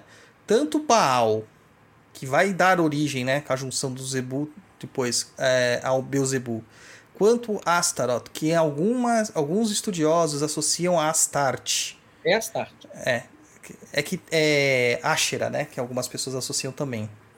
É, que é uma deusa da uma deusa cananita, tem um, Não, uns- uns- não- não faz sentido, porque Ashera era, era o próprio poder da Terra. Então, mas tem um, tem um pessoal cananita é, que estuda cana, é, crenças cananitas que eles associam Astarte, né, com Ashera. É, mas aí, só para chegar na conclusão do meu pensamento, e também o próprio Lucifer são as, as renegações do cristianismo. Eles demonizaram, mas ao mesmo tempo, se você olha, são cultos que foram renegados. Eram cultos que existiam. Para Deus Astarte, para o deus Baal, que dizem que é o deus mais cultuado do, da Mesopotâmia, né, mais famoso da Mesopotâmia, e o próprio a figura do Lúcifer, né, que aquele que traz o fogo, que se você vai para a mitologia é, grega, você vai ver a figura do Titã Prometeu também, essas, todas essas questões, associações. Então a gente fala assim, a oposição já começa aí, o opositor, porque a igreja se opõe a essas figuras e essas figuras, elas dão a oposição novamente de retorno, se, se opondo ao que a igreja está falando. Não, nós estamos aqui e nós representamos a Terra e a humanidade. É. Né? Eles tomam de volta isso daí para eles, né? Então é nesse sentido que a, que a Kimbanda é a oposição. E não tem, em, em, em, em, essência, não tem a ver nada com questões sociais, políticas, Sim. ideológicas. São questões essencialmente religiosas. É, teve até alguém que comentou aqui né, que é uma situação de de estar é, alinhado ao cosmos, mas ao mesmo tempo ser o opositor. Na verdade, não é isso, gente. A Kimbanda ela nunca se opõe ao cosmo. Porque nada se opõe ao cosmo. Porque quando você se opõe ao cosmo, você está quebrado. É, vale fazer um, um adendo, né? Vale fazer, fazer. Existe, dentro do movimento de Kimbanda moderno, a partir de 2009, a partir de 2010. A ideia, uma ideia que saiu lá dentro do satanismo da corrente é, 218, com algumas coisas da corrente do, da, da, da Ordem dos Nove Ângulos, essa questão, alguns satanistas dessa, dessa, de, de, dessas correntes segmentaram um tipo de, de, de quimbanda moderna que fala que Exu e maioral, que essas forças dos maiorais são anticósmicas. Bom, mas são esses caras a partir de 2010 que estão falando isso. Antes disso, essa ideia é inconcebível. Então, por, por exemplo, se você está saudando Beuzebu e ele é uma força cósmica, está dentro do cosmos. Se você está saudando Astaroth, que é uma força que está dentro do cosmos. Se você está louvando Exu e Pombagira, que estão dentro do cosmos. Pô, morto tá, tá, dentro da, tá debaixo da terra, cara. Os mortos estão debaixo da terra, os mortos não estão fora do cosmos. Então, dentro do pensamento clássico e tradicional da Kimbanda, não existe essa ideia de é, é, antítese ao cosmos. Não. Quando você vai, você vai trabalhar com o Exu, quando você vai trabalhar na magia do Exu, com as forças da natureza, você está dentro do cosmos. Tudo que você usa na é simples responder essa questão. Tudo que você usa na magia da Kimbanda está dentro do cosmos, associado a espíritos que estão dentro do cosmos. Então, como que a Kimbanda pode ser anticósmica? Não faz sentido. Exatamente, não tem coerência. A gente vê um movimento luciferiano ou satanista, não sei o nome dá, porque cada hora eles usam um nome diferente, porque luciferianismo e satanismo são coisas diferentes, tá? Mas aí as pessoas usam como sinonimias. É, é que na verdade são pessoas que estão birradas com a ideia de uma divindade criadora e que não atendeu aos seus anseios e por birra né? Porque você vê que é, é, é, um comportamento quase adolescente do pai que diz não e o cara tenta fazer alguma coisa para mostrar quem manda ali, né? É, é, quase uma birra mesmo. E que não entende que nada está fora do cosmos. Nada está fora do cosmos. Então, é, todos os espíritos, inclusive isso é uma coisa que o Caboclo Rompimato me traz, ele fala assim, quem divide a gente são vocês. Porque tá todo mundo junto, tá tudo misturado. Porque, é, de certa forma, as, a, os espíritos eles convivem, eles coabitam. Eles têm inter, interseções entre eles. Tanto que a gente vê o Exu entrando em contato com o demônio. Onde que isso poderia acontecer? Se eles vivessem em esferas diferentes, de atribuições diferentes. Né? Então tá tudo ali muito próximo. E infelizmente a gente está pegando uh, uma visão infantil do que é satanismo, do que é luciferianismo e colocando isso como o mote principal. E isso empobrece o pensamento intelectual, empobrece o pensamento filosófico e a própria doutrina em si que está tentando se inserir, tá? É... É, empobrece o próprio satanismo. Porque esse Sim. tipo de visão, é- ela- ela é uma visão de um satanismo distorcido, efetivamente. Né? Porque satanismo é, é cultura. É uma cultura. E como uma cultura, tem inúmeros nuances. Um desses nuances é a questão da rebeldia, que foi muito defendida por Lavey. Lavey era o cara que gostava de construir rituais teatrais para chocar as pessoas. Né? Ele construía umas coisas fantásticas, fantasmagóricas, para é, é, assustar as pessoas é, com heresias. Heresias eleitas, heresias pela própria igreja. Então é o símbolo da cruz invertida, é o símbolo da é, é a, é- é a missa satânica, são as orações é, católicas invertidas, que são todos considerados pela heresia da, pela Igreja Católica. O Lavey pegava, assumia aquilo dentro da Igreja Satã dele e construía todo aquele teatro, né? Só que a partir do Lavey, uma miríade de pensadores que discordavam dele, e é interessante a gente falar isso sobre o, o satanismo, porque não existe um cara que fala assim, ó, eu sou o papa do satanismo, o que eu disse, o que eu digo é isso. Não. Os satanistas se degradeiam entre as ideias. Né? Não existe um cara, um, um satanista, um satanismo, um satanista, ele pode ter qualquer tipo de interpretação pessoal acerca do, do, do satanismo, desde que não fira algumas leis básicas de dentro do sistema. Então, a partir do Lavey, pensamentos profundos envolvendo satanistas foram desenvolvidos. Então, assim, é, é, quando a gente pega esse extrato é, fantasmagórico, esse extrato teatral, e, e, e elege isso aí como o satanismo e tenta associar isso aí a questões da Kimbanda, isso você está até denegrindo o próprio satanismo. O satanismo é um movimento cultural e que, que tem inúmeros nuances, cara, e, e você tem que conhecer todos esses nuances para saber efetivamente o que, que é o satanismo. Certo. Então, assim, a, a, é- a gente viu que tem esse distanciamento. Apesar da aproximação, a gente vê que acaba se distanciando da essência do que é o culto de Exu o demônio. É, tem muita. Muito diz que me diz. E a gente vê que a própria magia cerimonial como um todo, ela se tornou algo meio que inacessível pela sua dificuldade. Porque é muito difícil hoje você pegar o que está num grimório antigo e conseguir os ingredientes daquela forma. Você conseguir é, usar da disposição. Por exemplo, eu vou pegar aqui um exemplo que não tem muito a ver, mas tem a ver: o ritual do Abramelin. O tempo de disposição que você tem que ter para ficar fazendo o ritual, sendo servido, sem contato com, o universo. Isso é impossível hoje nos dias atuais. Então seria uma coisa perdida, um conhecimento perdido, uma forma de não conseguir mais fazer. No que, que a Kimbanda veio que trouxe a magia cerimonial para dentro dela, ou não trouxe para dentro dela, ou ela permite que você acesse essa, essa capacidade de trabalhar com essa. com esse caminho da magia cerimonial? É, são coisas distintas, né? Então, assim, é, essa dificuldade que você está citando, ela deu vazão a versões modernas. Então, existe uma versão moderna do Abramelin, da prática do Abramelin, onde você fica inserido em sociedade para tentar praticar aquilo. Existem as versões modernas tá, dos grimórios do, do Lemegeton, onde você vai utilizar sigilo de papel, onde você vai utilizar práticas que não estão no grimório, como, por exemplo, o ritual do pentagrama. Existem as, as versões modernas de se tentar acessar essa corrente dos grimórios. Mas parece que esse negócio não funciona muito bem na, moder, na modernidade.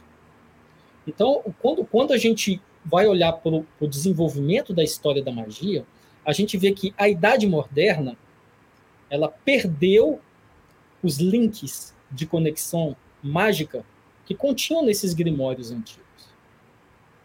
Então, hoje é muito difícil você ver dentro de uma prática de magia moderna um sacrifício de animal. Mas você encontra isso em determinados em determinadas recessões dos grimórios. É, o trabalho de oferendas. Você não encontra isso em alguns. Você encontra isso em algumas recessões de grimórios, mas não encontra isso desenvolvido nas tradições modernas de magia, as oferendas, as comidas dos espíritos. E aí o que, que- o que, que acontece? A Kimbanda tem isso. A Kimbanda foi fortemente influenciada pelas ideias da magia cerimonial. Então, quando você está trazendo Bafomé para dentro da Kimbanda, quando você está trazendo os espíritos do, do, do Grimorium Verum e alguns do Lemegeton para dentro da Kimbanda, você está construindo uma ponte com a magia cerimonial.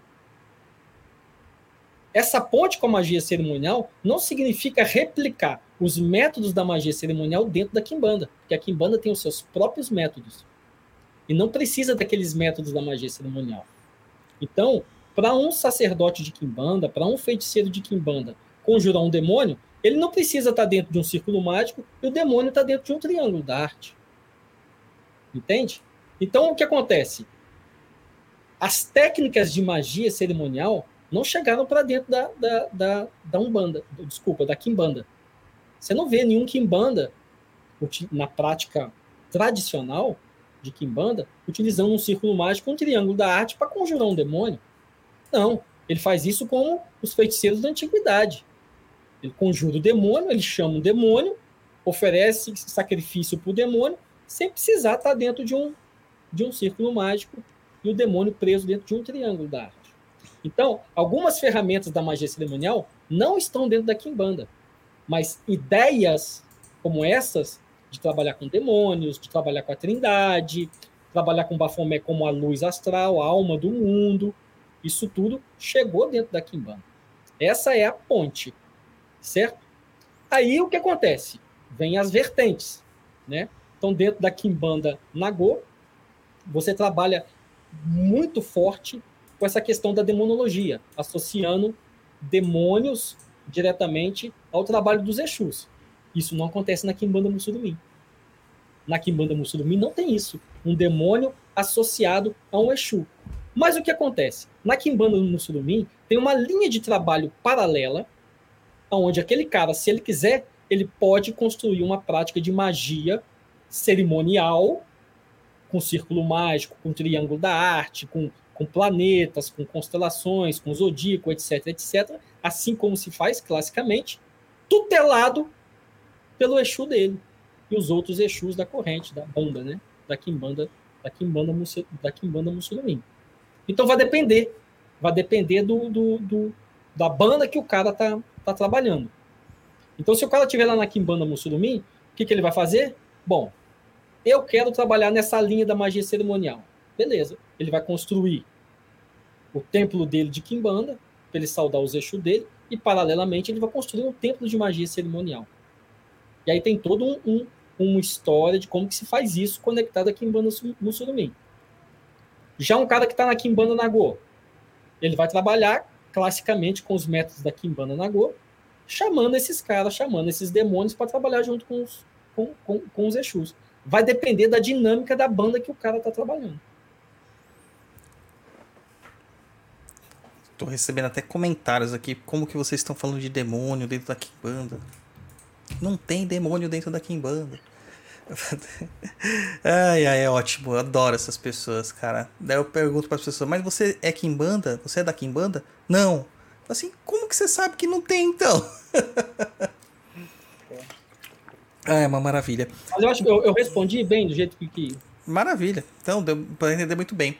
Então, assim, eu consigo trabalhar com os demônios dentro das técnicas que a Kimbanda me traz, porque a Kimbanda também tem as mesmas técnicas originárias do- da prática sacrificial, do contato com espíritos. Di- digamos que é um contato ali tete a tete com o demônio sem medo, né? De ser feliz. tem medo de ser feliz, porque você está interpretando aquilo, porque vo- você, o que acontece? O modus operandi da Kimbanda, ele é igual o modus operandi clássico da magia, da magia cerimonial, é, como os antigos interpretavam, através do poder do seu espírito tutelar, através da agência de um espírito, você vai ter acesso a outros espíritos do cosmos que vão trabalhar para você através do poder dele.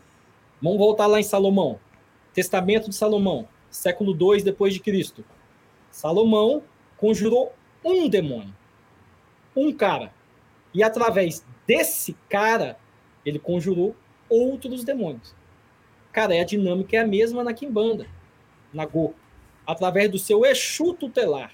Esse cara, através do poder desse cara, você vai ter acesso aos demônios. E é esse cara, a autoridade do teu Exu tutelar, que vai garantir que você sai ileso da história. Porque desde a antiguidade, almas divinizadas têm poder sobre demônios. Sim. Almas divinizadas. Exu é alma divinizada. Então, através de uma alma divinizada, que é o seu Exu tutelar, você vai conjurar uma miríade de espíritos para trabalhar para você. Muito é bom. Através, é através do poder dele. É, é, a autoridade moral que aquele espírito tem perante o outro, né? Que o pessoal é. do espiritismo chama. Que não é bem moral, gente. É, é, outra, é outra conexão de pensamento. Um espírito divinizado, ele está numa classe superior a outros espíritos. A outros espíritos que estão aqui no reino da geração, debaixo do orbe da lua. Ele vai ter poder sobre esses caras, justamente porque ele é uma alma divinizada. Ele passou por um processo de divinização e esse processo de, diviniza de divinação deu a ele poder e autoridade sobre uma miríade de espíritos. Muito bom. O pessoal tá falando aqui em nome de Jesus e tal. Gente, é exatamente isso, viu? Jesus só mandava os, os demônios para a vara de porcos porque ele tinha a sua alma divinizada. Então ele tinha autoridade sobre os demônios. E se vocês lessem a Bíblia do jeito que tem que ler, né, não simplesmente aceitando o que o seu pastor fala, ou não sabendo nem falar português direito às vezes, você vai perceber que os demônios eles não se opõem é, de forma violenta contra Jesus. Eles conversam e os próprios demônios direcionam para onde eles querem ir, que é para a vara de porcos, né?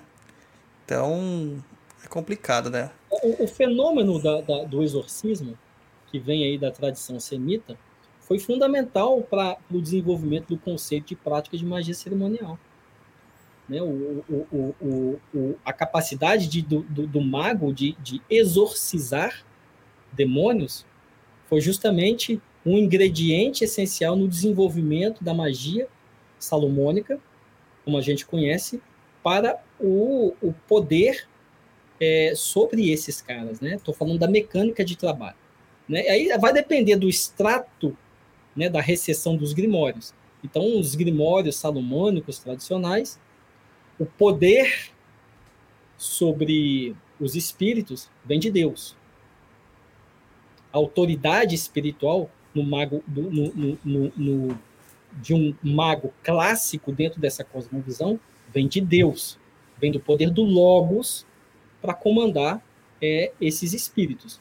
Diferencia de outros, de outros grimórios que são anteriores à recessão salomônica, paralelos à recessão salomônica e posteriores à recessão salomônica. Então, se você pega grimórios populares como o Grimorium Verum, a autoridade já é sobre uma classe de espíritos infernais. A autoridade já é através de uma classe de espíritos infernais. E aí vem o desenvolvimento da ideia do pacto, o pacto demoníaco, para que através daquele demônio, você, através daquele espírito, você possa ter acesso a outros espíritos. Então a dinâmica vai mudar dependendo da recessão do grimório que você estiver estudando.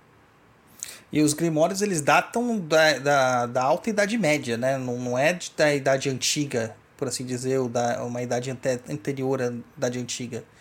Tem é, grimórios que começaram a se desenvolver no final da antiguidade, como o Higromanteia. O Higromanteia e, e o livro, o livro de Salomão, é o, o Higromanteia, ele é a base para tudo que a gente conhece depois como tradição salomônica. Já no final da antiguidade. Só que aí o que acontece? Com aquela idade das pedras, idade das pedras, das pedras, idade das trevas, idade das trevas, quando todo o conhecimento mágico saiu dos, da, da, mão dos, dos europeus e foi transmitido para para os muçulmanos, então isso sumiu durante um tempo. Foi só lá durante esses grimórios antigos do fim da, da antiguidade. Foi só lá na, na, na, durante as cruzadas quando os cristãos voltaram a se comunicar com os muçulmanos ali durante as cruzadas, é que esse pensamento é, é, mágico foi reintroduzido dentro da Europa. Pois é, mais uma vez a importância do contato entre os povos, né? Porque praticamente todo esse conhecimento é, grego que estava lá na famosa biblioteca de Alexandria, que pegou fogo, isso aí, na verdade, era copiado pelos, pelos árabes, né? Que tem uma cultura de, de escrita, né? Clássica. O muçulmano, ele tem que ser letrado. Né? Então, você vê que é importante, né? Essa questão da ciência para eles. E acabou que, com esse contato na, nas cruzadas, na busca de Jerusalém novamente, você tem de volta esse saber. E aí é. é tem muita gente que fica muito puta, né? Vocês querem saber por que o os Cavaleiros Templários acabaram, é por isso. Excesso de conhecimento, cara. Justamente. Excesso de conhecimento. Eles eram repositários de um grande conhecimento mágico que, é, é, é, que eles adquiriram com o contato dele com os, deles com os muçulmanos. Pois é.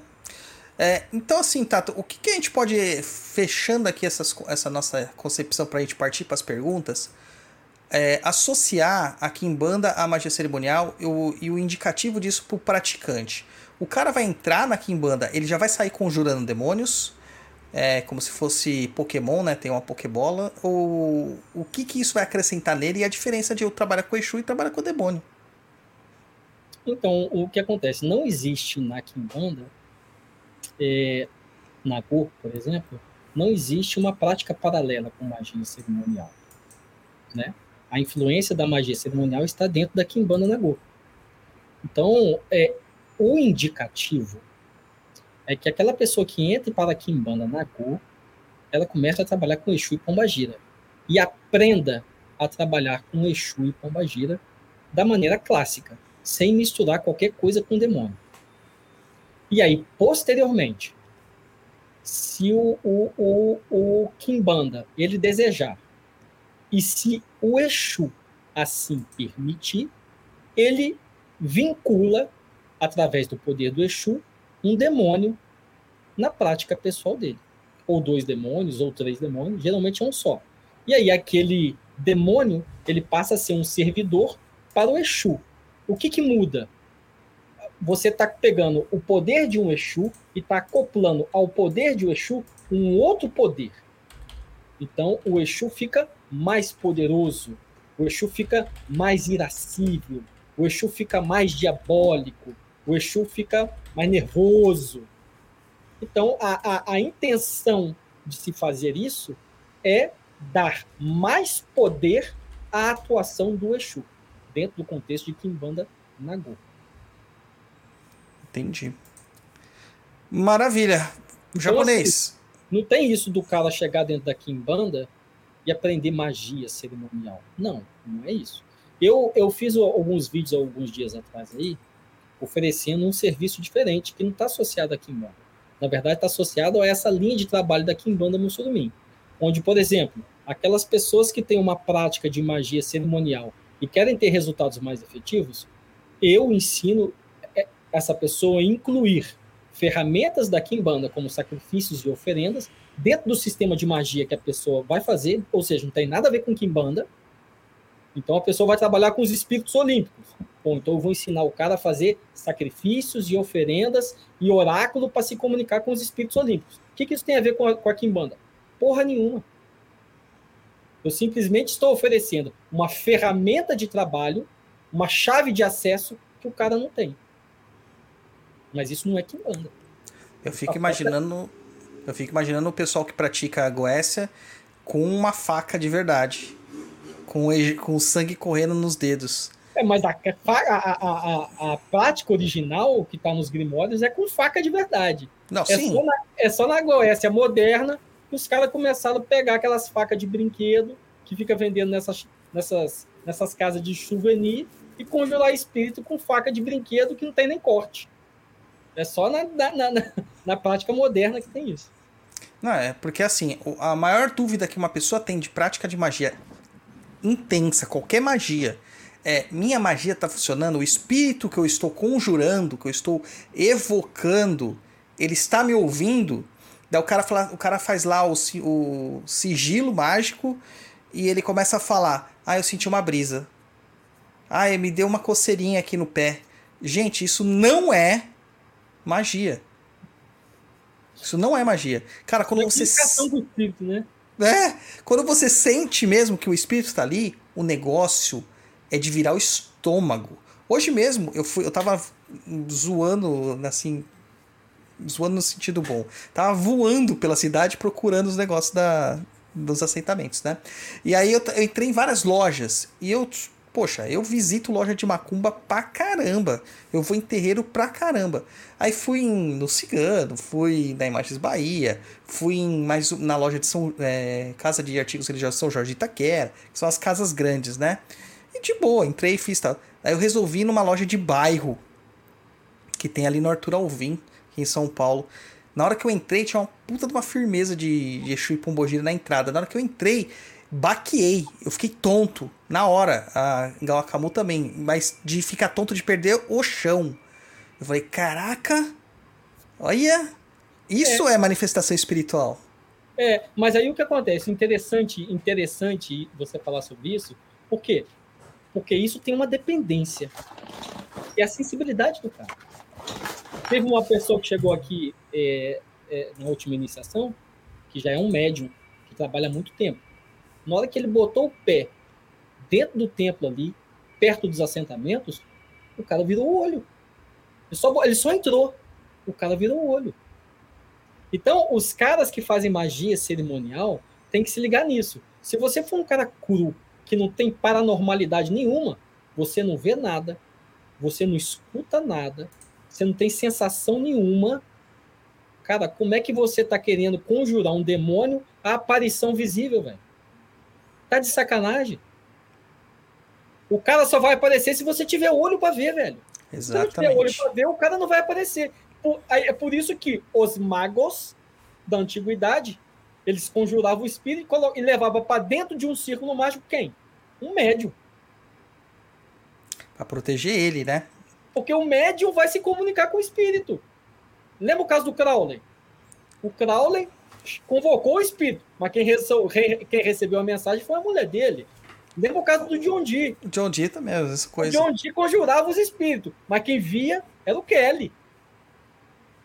Entende? Então, se o cara não tem olho para ver, ouvido para escutar, e nem outro tipo de sensibilidade para sentir a presença do demônio ou do espírito que ele estiver trabalhando, meu irmão,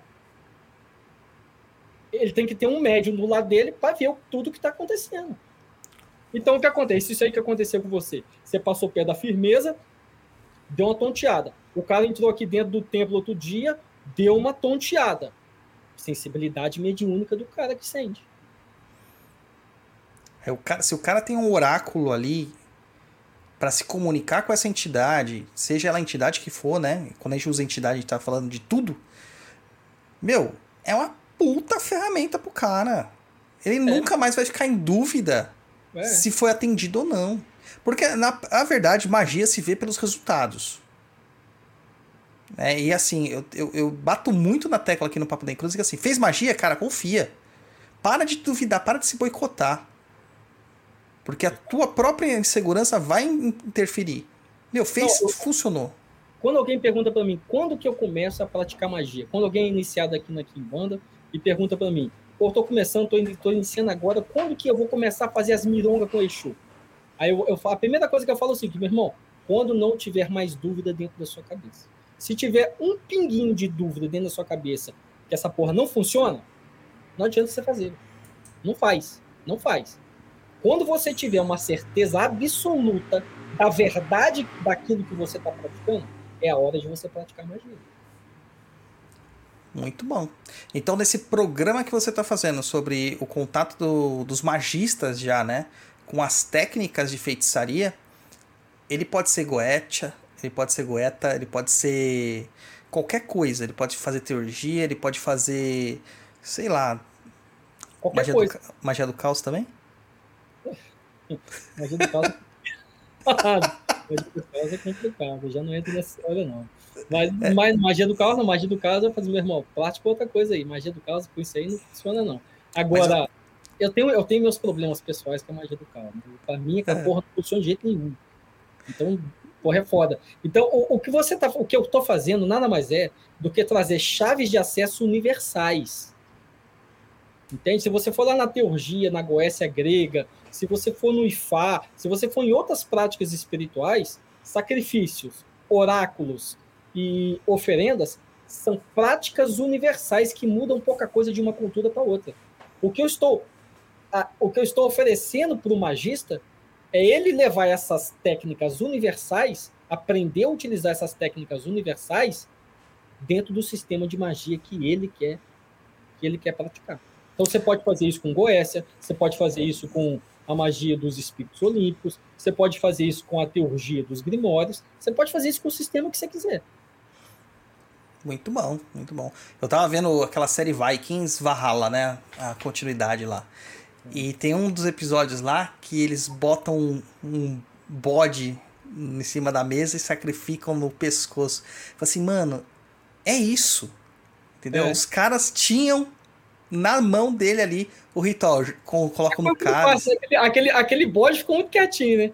Ficou. Aquele lá, devia estar sedado com cogumelo. Bode ter tomado- um chá de cogumelo que aquele bode morreu rindo. Mudou rápido. E, e- e aquela taça de sangue, eles conjuram, eles tomando do sangue, né? Muito legal. É, é isso, é feitiçaria, gente. Feitiçaria é isso. Então, a gente faz isso para Kimbanda. Quando a gente mata pro nosso Exu, a gente bebe o sangue que, que a gente tá, tá oferecendo pro Exu.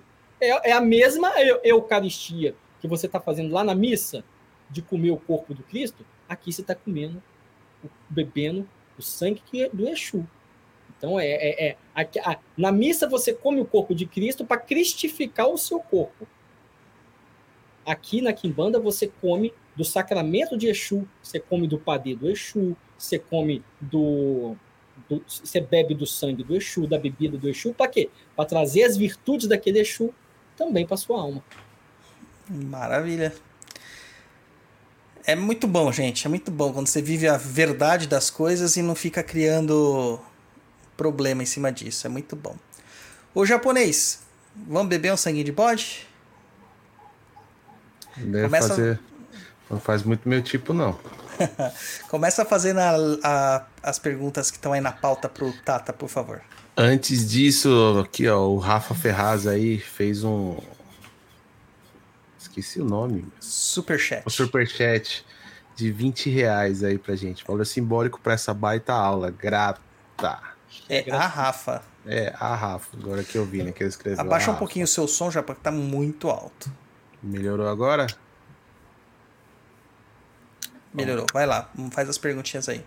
Vamos lá. A ja, Jaqueciel Gomes Matos fala o seguinte: A Kimbanda consegue manifestar através dos seus ritos os princípios tão desejados por Crowley? Velho, Crowley diz que o ritual supremo de magia é a conexão, a, a- conversação, o conhecimento e a conversação com o sagrado anjo guardião. Esse era o princípio fundamental, a prática mágica fundamental e mais auspiciosa que Crowley falava. Velho, na Kimbanda você não costuma lidar com um anjo. Entende? Então, assim, não cabe muito, não cabe muito você falar das concepções espirituais que se almejam em Telemann, que são essencialmente místicas. Veja, é, Telemann, acima de qualquer coisa, está preocupada em uma consecução mística com o, o, o Uno, através da força, através da ajuda do seu sagrado anjo guardião. Por isso que a primeira e mais importante operação de magia para o Crowley é a comunicação com o sagrado anjo guardião, para que o sagrado anjo guardião te ajude a transcender o ordalho do abismo. Cara, na Kimbanda você não quer nada disso. Na Kimbanda você não está interessado em nada disso. Cara.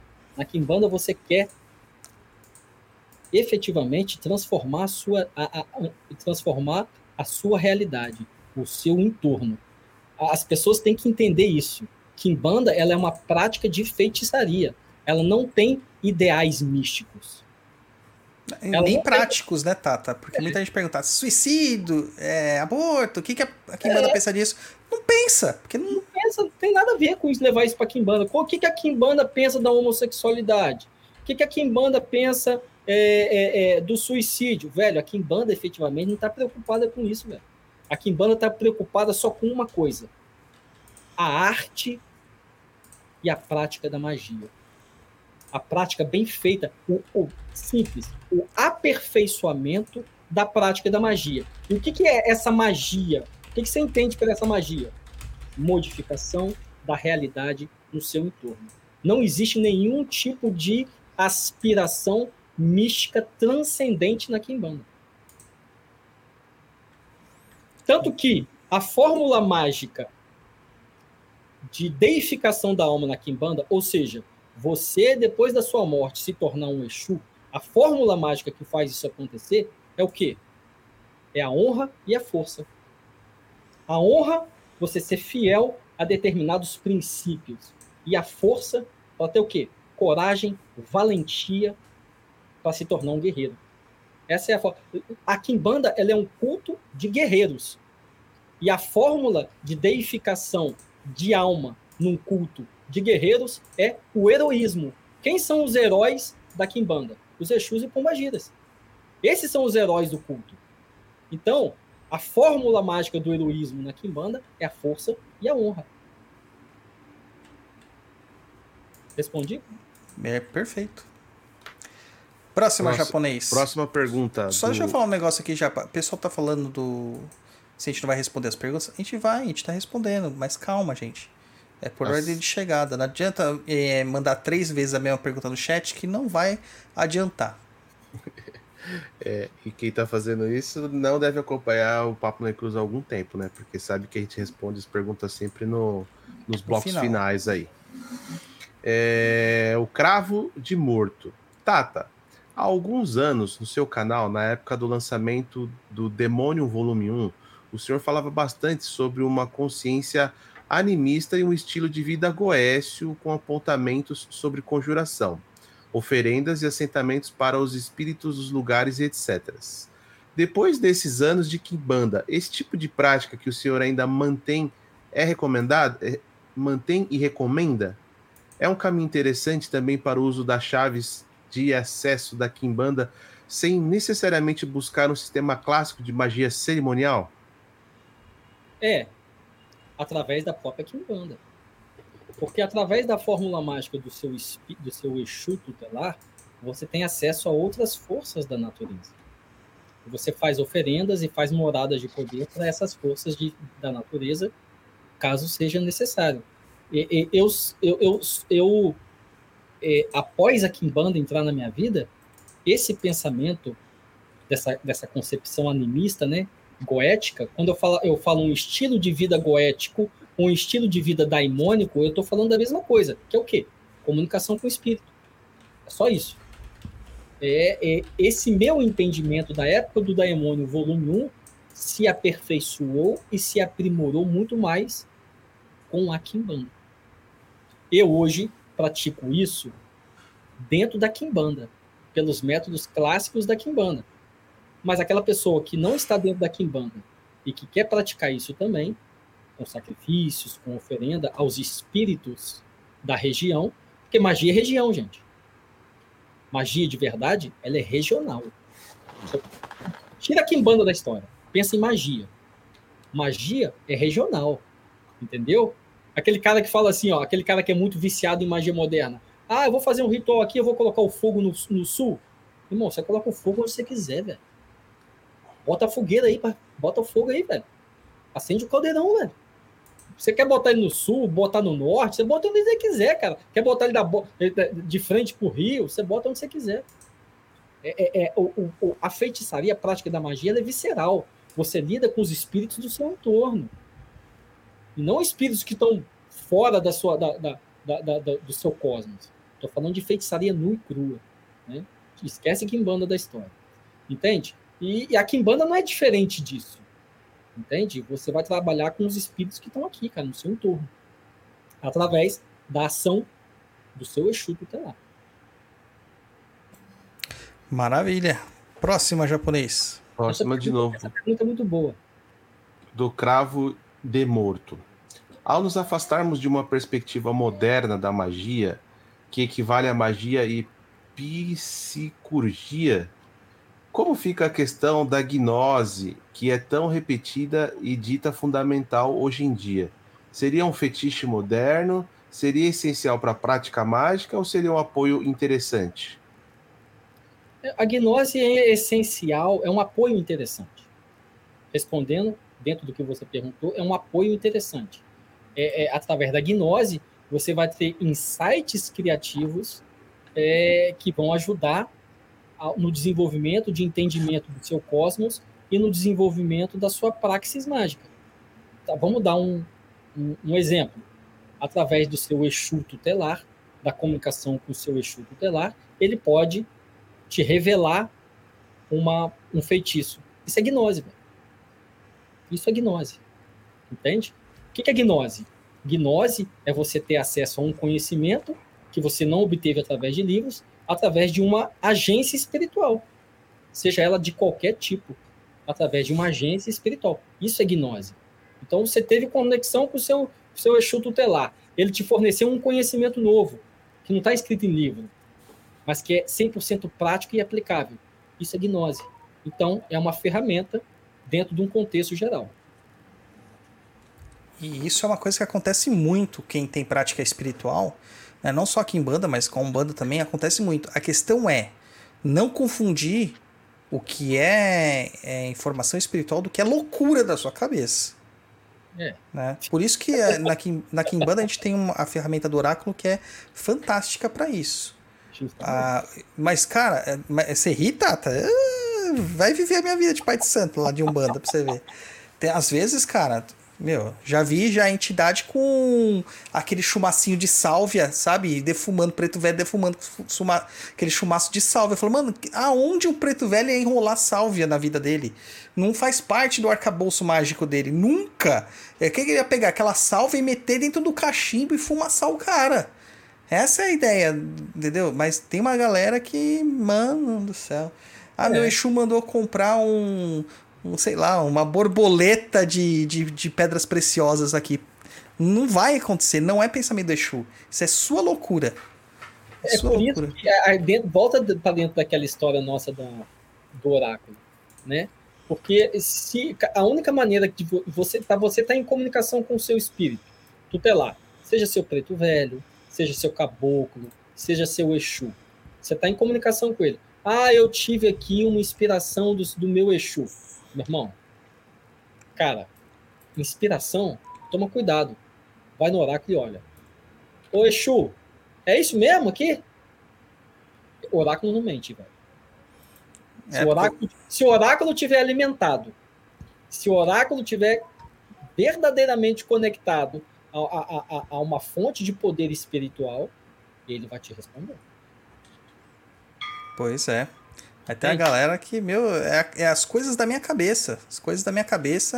Esse, para mim, esse foi um dos grandes. um do- quando houve aí essa, esse, esse, esse fenômeno do, do embranquecimento da Umbanda, ali na década de 20, 30, 40, quando houve esse, esse fenômeno, a retirada do oráculo da vida sacerdotal do umbandista, deixando só pro, pro, pro, pro guia seu oráculo, meu irmão, isso aí é porta de entrada para um monte de viagem na maionese.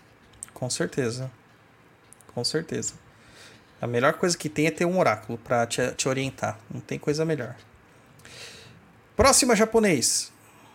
Vamos lá. Próxima pergunta, ah, também do cravo de morto. Vocês acham que o foco excessivo na psicologização da magia pode nos levar a inconscientemente atrapalhar o próprio processo mágico por conta de uma super preocupação com a nossa mente, nossa projeção de verdade, etc? Claro. Esse é uma das minhas batalhas fundamentais é, dentro da magia. Lutar contra a psicologização da magia. Porque, meu irmão, velho, se tudo for arquétipo, velho, se tudo for, for, processo mental, fudeu, cara. Então, é, é, o, o problema da, da, da, da psicologização da magia é que tudo passa a ser parte da sua mente, velho. Entende? Tudo passa a ser parte da sua mente. Você está conversando com um sujeito e esse sujeito vai virar para você e vai falar assim: Ah, você é parte da minha mente.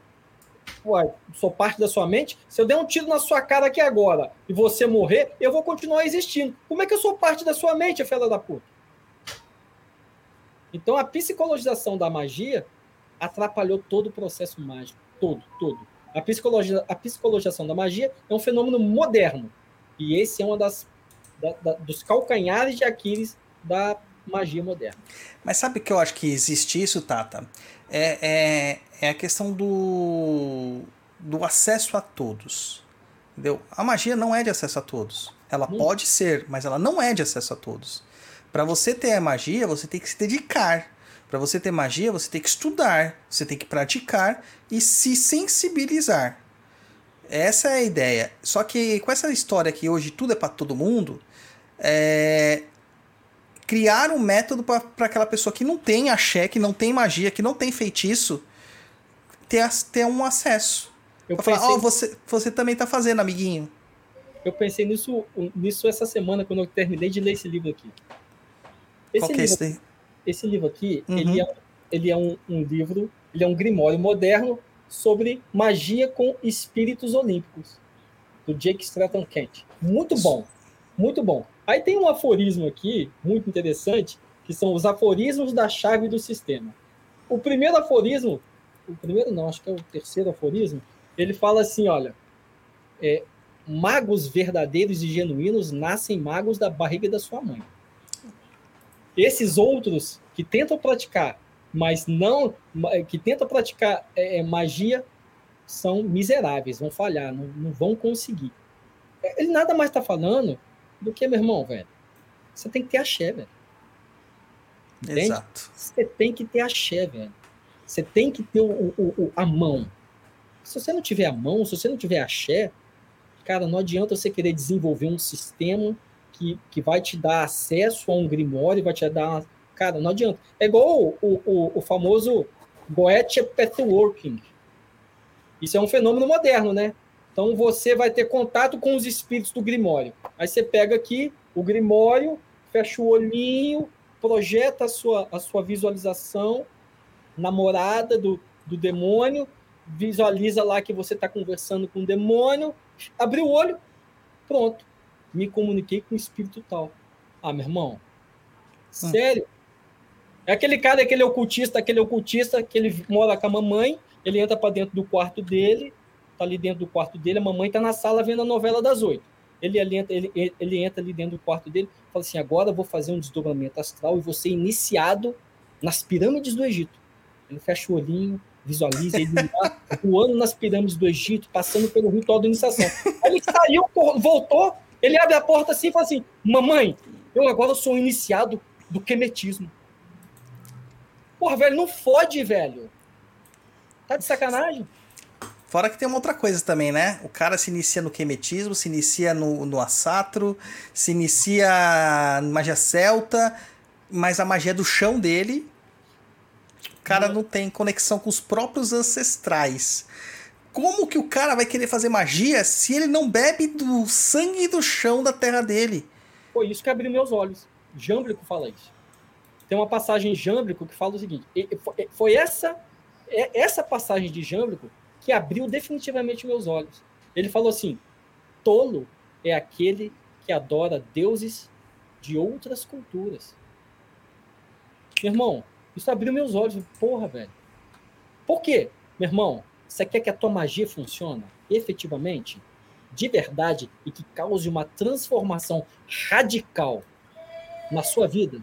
Ela tem que estar associada à tua ancestralidade. Exatamente. O, uma, uma, tem um comentário aqui do Elias Augusto. Dizulinski, ele fala: Acho legal o jeito que o Tato explique bem de boas, fica fácil de compreender, mas é tanta informação que fica difícil absorver. Elias, você não vai ouvir isso aqui uma vez só.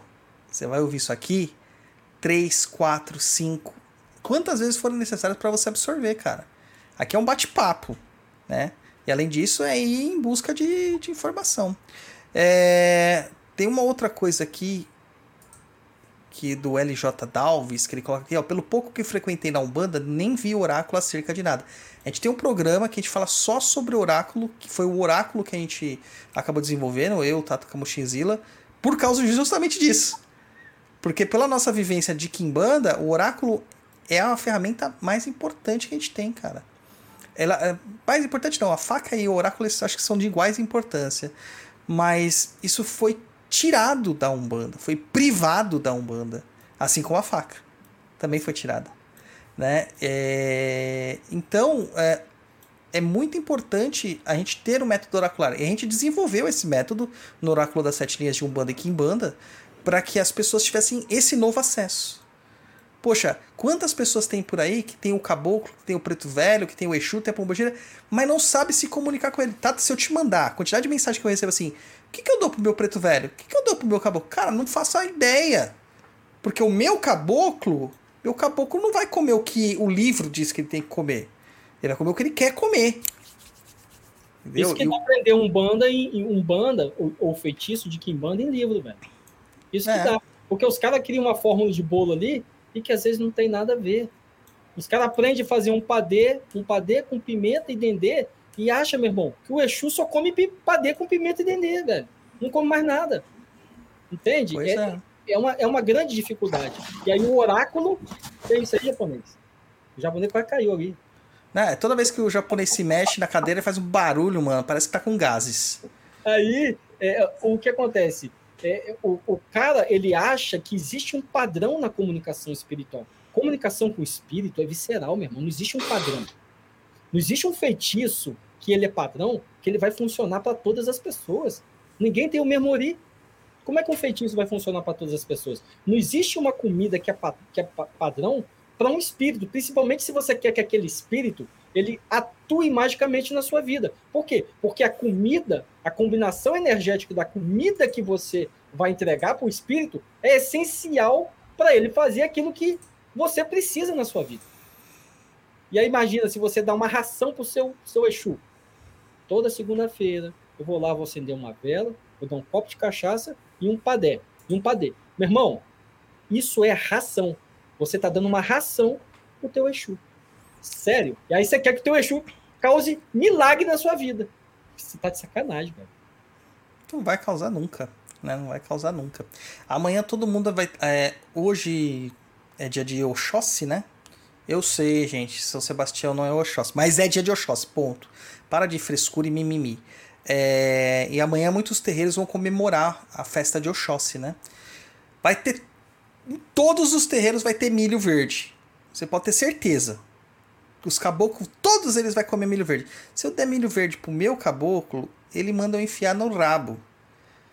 É, então, assim, cara. É agressivo ele, né? É, mas. É. Cara, outra coisa. As pessoas acham que caboclo de Umbanda é bonzinho. Que é, é espírito de luz elevado e tal.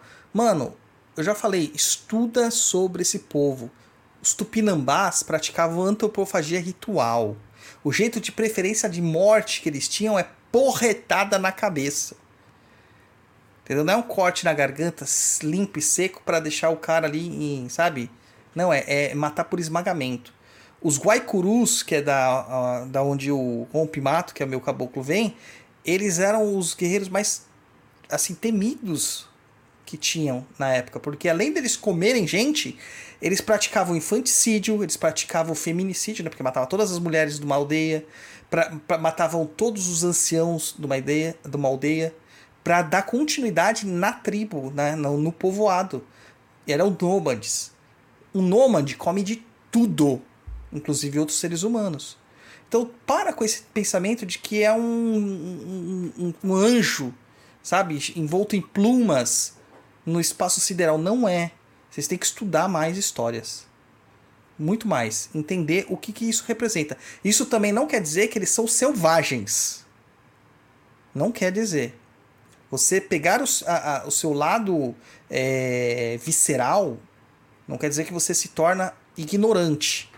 Não era. São muito sábios, muito inteligentes. Então tem que aprender a saber, né? O pessoal, o pessoal comentou aqui do Encantaria do Nordeste. Lá no Nordeste é muito comum você ouvir falar que os encantados matam as pessoas porque não gostam delas. O cara entra num rio, o encantado vai lá e fala assim: Não quero você aqui, filho da puta, leva embora. Então tem que parar com esse, acha, esse achismo de anjinho da guarda. Bora! Bora lá. Pode ir pra próxima? Ó, o pessoal tá perguntando se esse Tata é o Fernando Liguri. Não, esse é o Tata Kamushinzila. É, o Fernando Liguri, ele foi um dia ele existiu. Hoje só existe o Tata com Monchinzinho. Ai, ai. As pessoas não entendem que realmente a gente renasce depois do ritual de iniciação. O Fernando Liguri ele era um cara, a partir do momento que ele foi pra Kimbanda e ele renovou a história mágica dele, é Tata Kamushinzinho. Maravilha. Vai no próximo japonês. O Cravo de Mor também fez pergunta. É, Ah, não, opa. Ué, tá repetida a pergunta? Tá repetida. Hum, O Jaqueciel. Jaqueciel Gomes Matos. É possível que não estruturação da Kimbanda tenha havido influência de ordens esotéricas como o Golden Dawn? Não, não. A, a, a Kimbanda, ela se estruturou efetivamente, passou a se estruturar efetivamente como tradição espiritual, como culto iniciatório, a partir da década de 1950. E a influência esotérica do ocultismo europeu que chegou nessa época na Kimbanda foram os trabalhos de Eliphas Levi, pré-Golden Dawn. Ainda bem. Ainda bem. Ah, o pessoal é, critica muito o Eliphas Levi, falando assim: ah, o cara morreu miserável, o cara voltou pra igreja. Eu falei, mano, o problema é dele, ele pode fazer o que ele quiser da vida dele. E, e não se esqueçam que grandes magos, feiticeiros eram da igreja. Muitos eram da igreja. Eu sou fã de Eliphas Levi, cara. Eu sou fã Eu também gosto, eu gosto pra caramba. É que nem todo mundo consegue compreender. Como é, o pessoal acha que o Eliphas Levi ele é do comecinho dos- da Idade Média. Não é, ele já, dá, já tá mais próximo a nós. É, É, e, e, e a galera acha que, que a, a linguagem dele é complicada. né? Não, Não é complicado. O problema é que vocês são limitados na- no, na- no vocabulário. é. Ele, pô, o, o, o Eliphas Levi é um simbolista craque, velho. Ele, Ele é conseguiu bom. fazer cada associação alquímica. Cara, craque. Porra. O problema é que as pessoas não têm conhecimento de outras tradições, de outros. Para você conhecer, entender legal Eliphas Levi, você tem que entender bastante de magia é, é, no período da Renascença, porque o que o Eliphas Levi ele está repetindo um monte de coisa dos magos da Renascença. E você tem que ter é, noções de alquimia, de astrologia, de cabalá, para você conseguir digerir Eliphas Levi. Se você não tem nada disso, meu irmão, não adianta você ler Eliphas Levi. Exatamente. o, o que- o que acontece? Eu comecei a ler Eli- Eliphas Levi quando eu tinha 12 anos de idade. Eu não sabia nada. 12 anos de idade. Hoje, quando eu vou ler Eliphas Levi, eu me assusto com as coisas que eu não havia percebido, eu não havia aprendido. E também não é assim, você não pode ler um livro só uma vez na vida. Os livros eles são feitos para você revisitá-los. Pô, eu não sei mais quantas vezes eu li a gripa todinha, velho. Cara, e a gripa é uma linguagem difícil. Bom, a- Até, até a sexta vez que eu li a gripa, eu não entendi nada. A partir da sétima, da oitava, da nona vez, eu falei assim, não, não é possível, velho. Eu não tenho brilho, não. É, Não é possível que eu tô lendo essa porra, não tô entendendo. quando você começa lendo pelos três livros de filosofia oculta, você já começa assustando pelo tamanho da obra. Aí quando você abre e vê a obra que as letras são pequenininhas e que metade da página é de comentário do tradutor, aí você, você surta, cara. Você surta, porque a pessoa tá achando que vai abrir lá e vai ver um gibi, sabe? É, desenhado do Homem-Aranha. É a turma da Mônica que é mais fácil, mas não é, cara. Tem que pensar. É escola de magia. A gripa é escola de magia. Se você entende a gripa de capa a capa, você pode ter certeza de uma coisa, meu irmão. A sua prática mágica vai funcionar. Exatamente. Henrique Cornélio Agripa. Próxima É pergunta. Só deixa eu falar um negócio. Ele era um intelectual polimata. Isso é uma coisa que você nunca mais vai ver na vida. Porque nós vivemos numa sociedade onde que você ser polimata é combatido. Polimata é o cara que é, estuda vários campos do saber e os domina. É, hoje não, hoje você tem que ser especialista. E nós conhecemos um Elifas, né? É, o nosso adesivador da empresa que a gente trabalhava chamava Elifas Levi Jr. É, mesmo? Olha, É. Exatamente escrito o cara era como o vô O pai, do cara, ele- né? Ele falou que era o pai dele, né? O pai dele que, que curtia. Não, o pai dele chamava Elifas Levi. O pai dele, ele é júnior, né? Hum. E o pai dele chamava Elifas Levi, o avô dele era ocultista. Ah, axé. Legal. É, o Cravo de Morto novamente mandou uma pergunta. O Exu e a Pombagira tutelares pode substituir as hierarquias convocadas nas operações cerimoniais que confere autoridade ao mago perante a entidade invocada? Pode. É isso que acontece. Eles, eles estão em éteres diferentes. Quando você fala de Exu e Pombagira, você tem que entender que você está lidando com um espírito que ele está agindo dentro do orbe lunar. E é esse cara que está agindo dentro do orbe lunar que vai te dar autoridade perante outros espíritos. Na magia cerimonial, você adquire essa autoridade por meio ou dos nomes divinos, por meio ou do sagrado anjo guardião, ou por meio da, da, da autoridade que Deus te dá, do poder do seu logos, vai depender do sistema que você for praticar. Mas sim, dentro do sistema de formatação da Kimbanda, o Exu substitui essa, essa autoridade espiritual que existe em outros sistemas.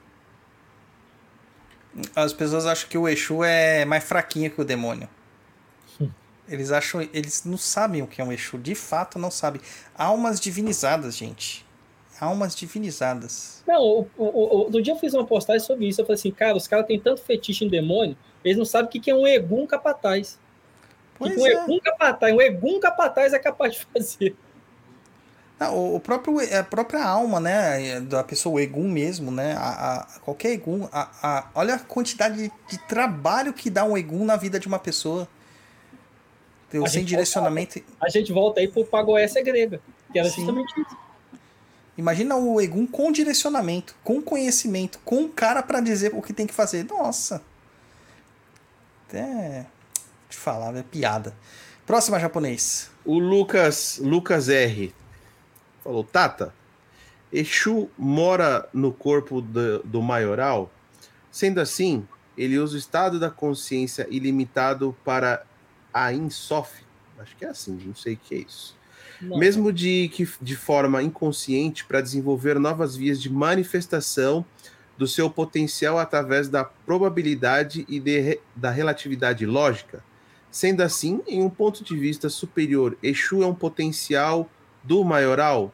Salve a sua banda e sua sabedoria, axé.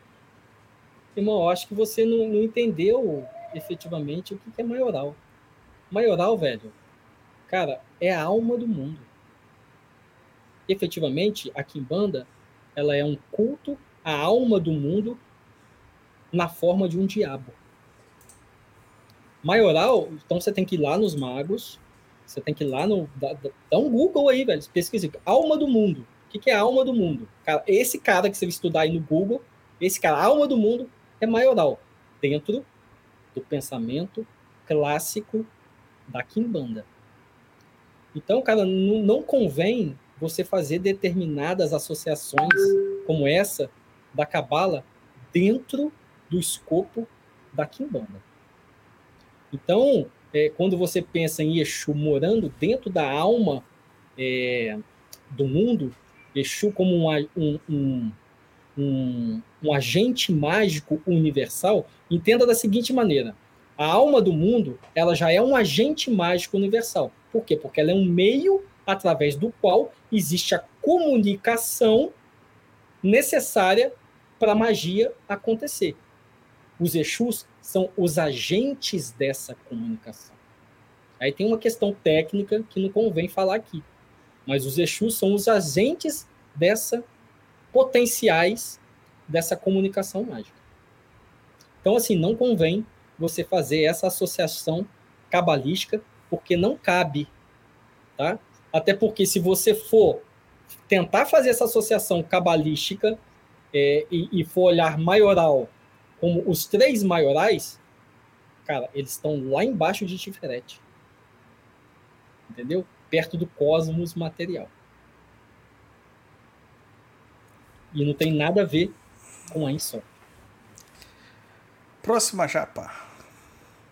Vamos para as perguntas do chat. Oh, Deus, sobe aí. aí. Vamos lá, o Poseidon deve ser Eva. Boa noite, mestres, tudo bem? Gostaria de tirar uma dúvida, se for possível. Por que a imagem do Exu Morcego está sempre presente nas casas de Kimbanda e ela estava associada a quem na linha de Kimbanda? Ele, ele tá perguntando daquela, daquela estátua lá do. Que a gente Né? usa pra Exu Lucifer. É, na verdade, não é, não é, não é Exu morcego nas casas de Kimbanda. Quer dizer, algumas pode até ser. Mas a gente usa aquela imagem associada a Exu Lúcifer. Ô, ô, pessoas, entenda uma coisa. É, imagens são imagens, cara. Alguém reproduziu uma imagem uma vez e falou: Ah, essa aqui é a imagem que eu acho que é esse Exu. O Exu não parece daquele jeito. O Tiriri já cansou de me dar esporro, porque ele disse que ele não é aquela coisinha torta das mãozinhas tortas. Ele cansou, tanto que eu, eu tenho uma imagem dele daquele jeito, uma, que é antiga, e ele não deixa eu colocar outras igual. Ele não quer, porque fala que não é ele. Não representa ele. Então a gente usa do simbolismo para ter um contato com as entidades. O, aquela figura do Exu Morcego que nós usamos, se você for procurar o Exu Morcego, ele tem é, asas coráceas. A que a gente usa, ela tem asas plumadas. Então já não é bem do Exu Morcego, né? O cigano usa muito isso, né? Da casa do cigano. Tanto que é de lá que eu comprei a minha. É, mas ele tem a simbologia do Lúcifer. As asas, pela questão do anjo caído, do anjo. O, o rabo, né? O tridente. Tem a toda a figura diabólica infernal. Então ele, ele é a representação muito exata daquilo que a gente procura no Lucifer. É por isso. Por isso que a gente usa aquela, aquela imagem. Mas se você também quiser fazer uma imagem nesses moldes para representar Exu Lúcifer, que não pareça com essa aí que todo mundo associa Exu Morcego, você pode fazer isso. Exato. E a própria figura do Exu do Beuzebu que a gente usa, que a gente usa do Exu, Bafom, do Exu Beuzebu, que é o Bafomé, de certa forma. A gente associa ele muito mais pela questão do bode. Porque a gente associa o, o Beuzebu com bode. Só que se você vai pesquisar lá quem a figura do Beuzebu, é uma mosca, cara. É. É bode, tem cornos, porque Beuzebu é, vem de Baal, né? E, Baal. os, e os, cor, os, os cornos, o, a, cabeça, a cabeça do bode, ou até mesmo do boi, está associado a, a, a, a, naquela época, aos sacrifícios reverenciados a, a Baal. E é, é, o, você dava um boi pra Baal, você dava um bode pra Baal, é, você dava animais de quatro patas, né? É. Caprinos e, e bovinos. Então, é, tudo tem uma simbologia. Não, não é a figura. A gente sabe que não é daquele jeito, não é o Bafomé, entendeu? Não é o Exu Beuzebu, mas é a simbologia que nós empreendemos para é uma chave de acesso àquela energia que nós empreendemos. Justamente. É Chave de- simples assim. que o Hugo chama de suntemata, ou seja, justamente um, um, um, um símbolo através do qual você tem acesso a uma força espiritual. Exatamente. A próxima. Essa próxima aqui, japonesa. Eu quero muito que você leia. Fala. Essa aqui, essa aqui, não é? Professor Robson Moraes, É. existe restrição de alimentação para quem faz um trabalho de magia na Kimbanda? É, depende do que ele entende como um trabalho de magia, né? Depende. Por exemplo, se você for trabalhar com incorporação, dependendo do Exu que você vai incorporar, eu, cara, não, não, não, não indico você comer uma feijoada antes do trabalho de incorporação. Né? Eu não acredito, eu, eu não, eu não, não digo para você com, é, é, comer coisas pesadas antes do trabalho de incorporação. É, ou então coisas pesadas que vão atrapalhar você, você ficar se sentindo mal, porque está empazinado, durante um trabalho. Entende? Então, é, é o bom senso, cara. Entende? Você vai fazer uma prática mágica, você tem que estar bem a- alimentado para você ter energia vital, para você ter vitalidade, mas você não pode estar empazinado. Tirando essa, esse, essa, é, isso, você pode comer o que você quiser, velho. É, batata, batata baroa, ou macaxeira, aipim, e frango, frango e ovo. É o que pode pro Tata, só. Pra mim é isso, cara. Pra mim é Tem isso. que entrar, tem que pra ficar no shape. É, Vai, a próxima, Japa.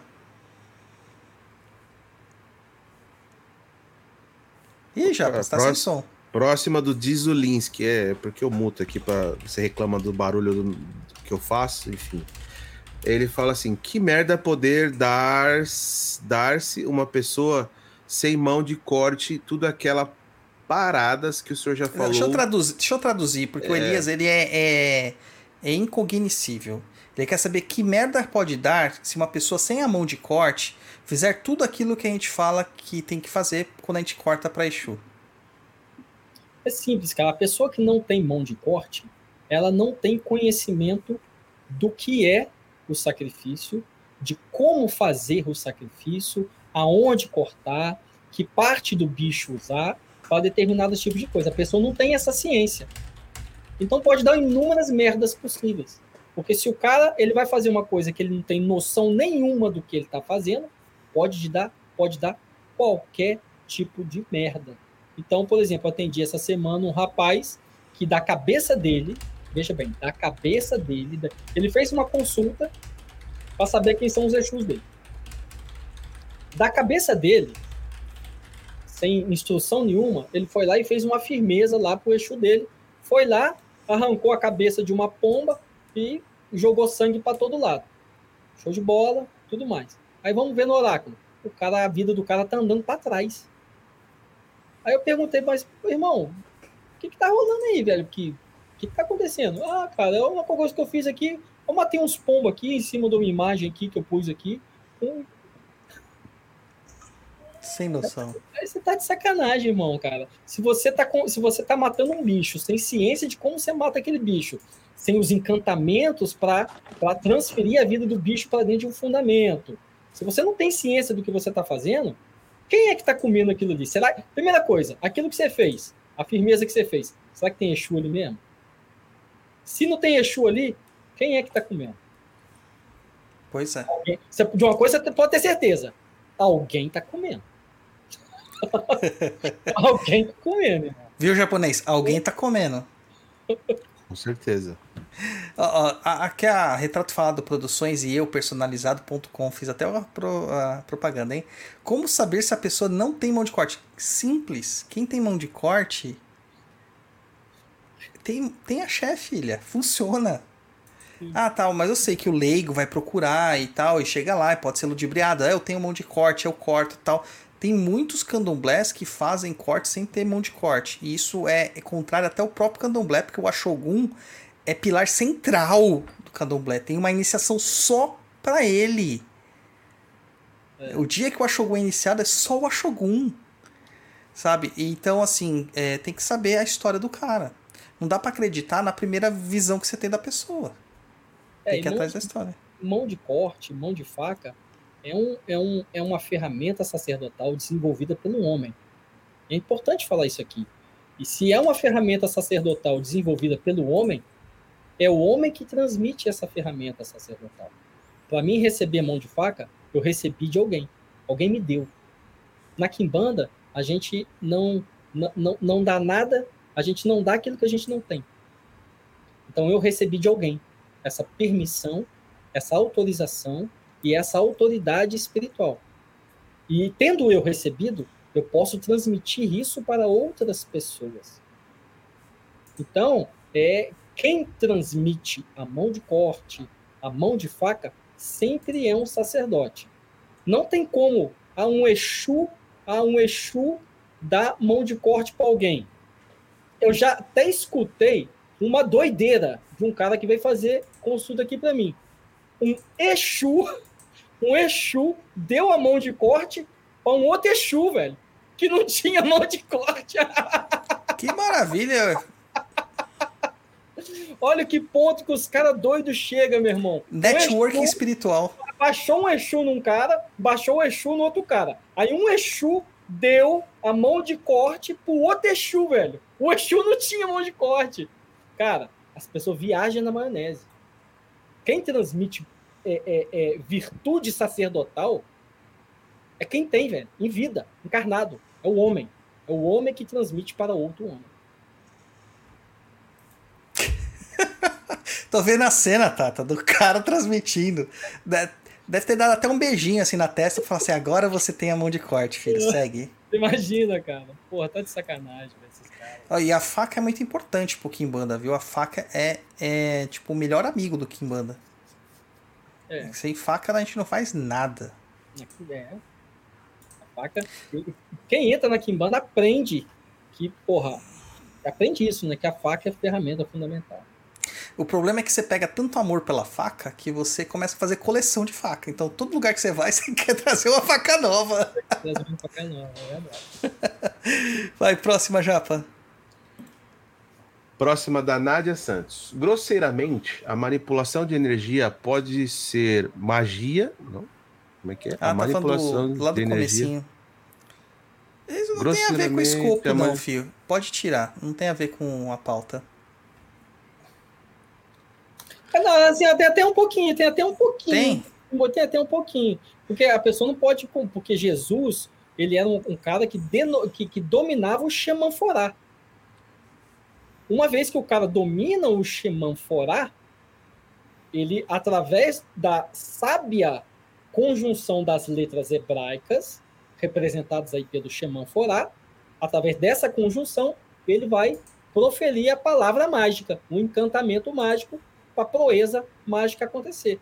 Isso é uma técnica mágica do judaísmo, que foi transmitida depois para os recessos dos grimórios e da magia cerimonial.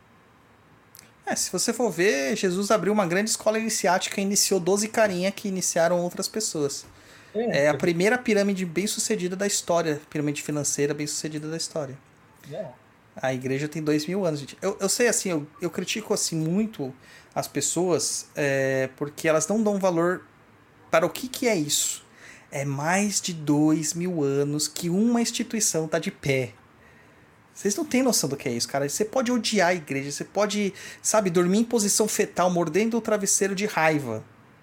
Mas, cara, a instituição está de pé há dois mil anos e é uma das instituições ainda mais poderosas do mundo alguma coisa certa os caras fazem. É. Então tem que, tem que entender isso também, né? Vai, japonês. O LJ Dalves.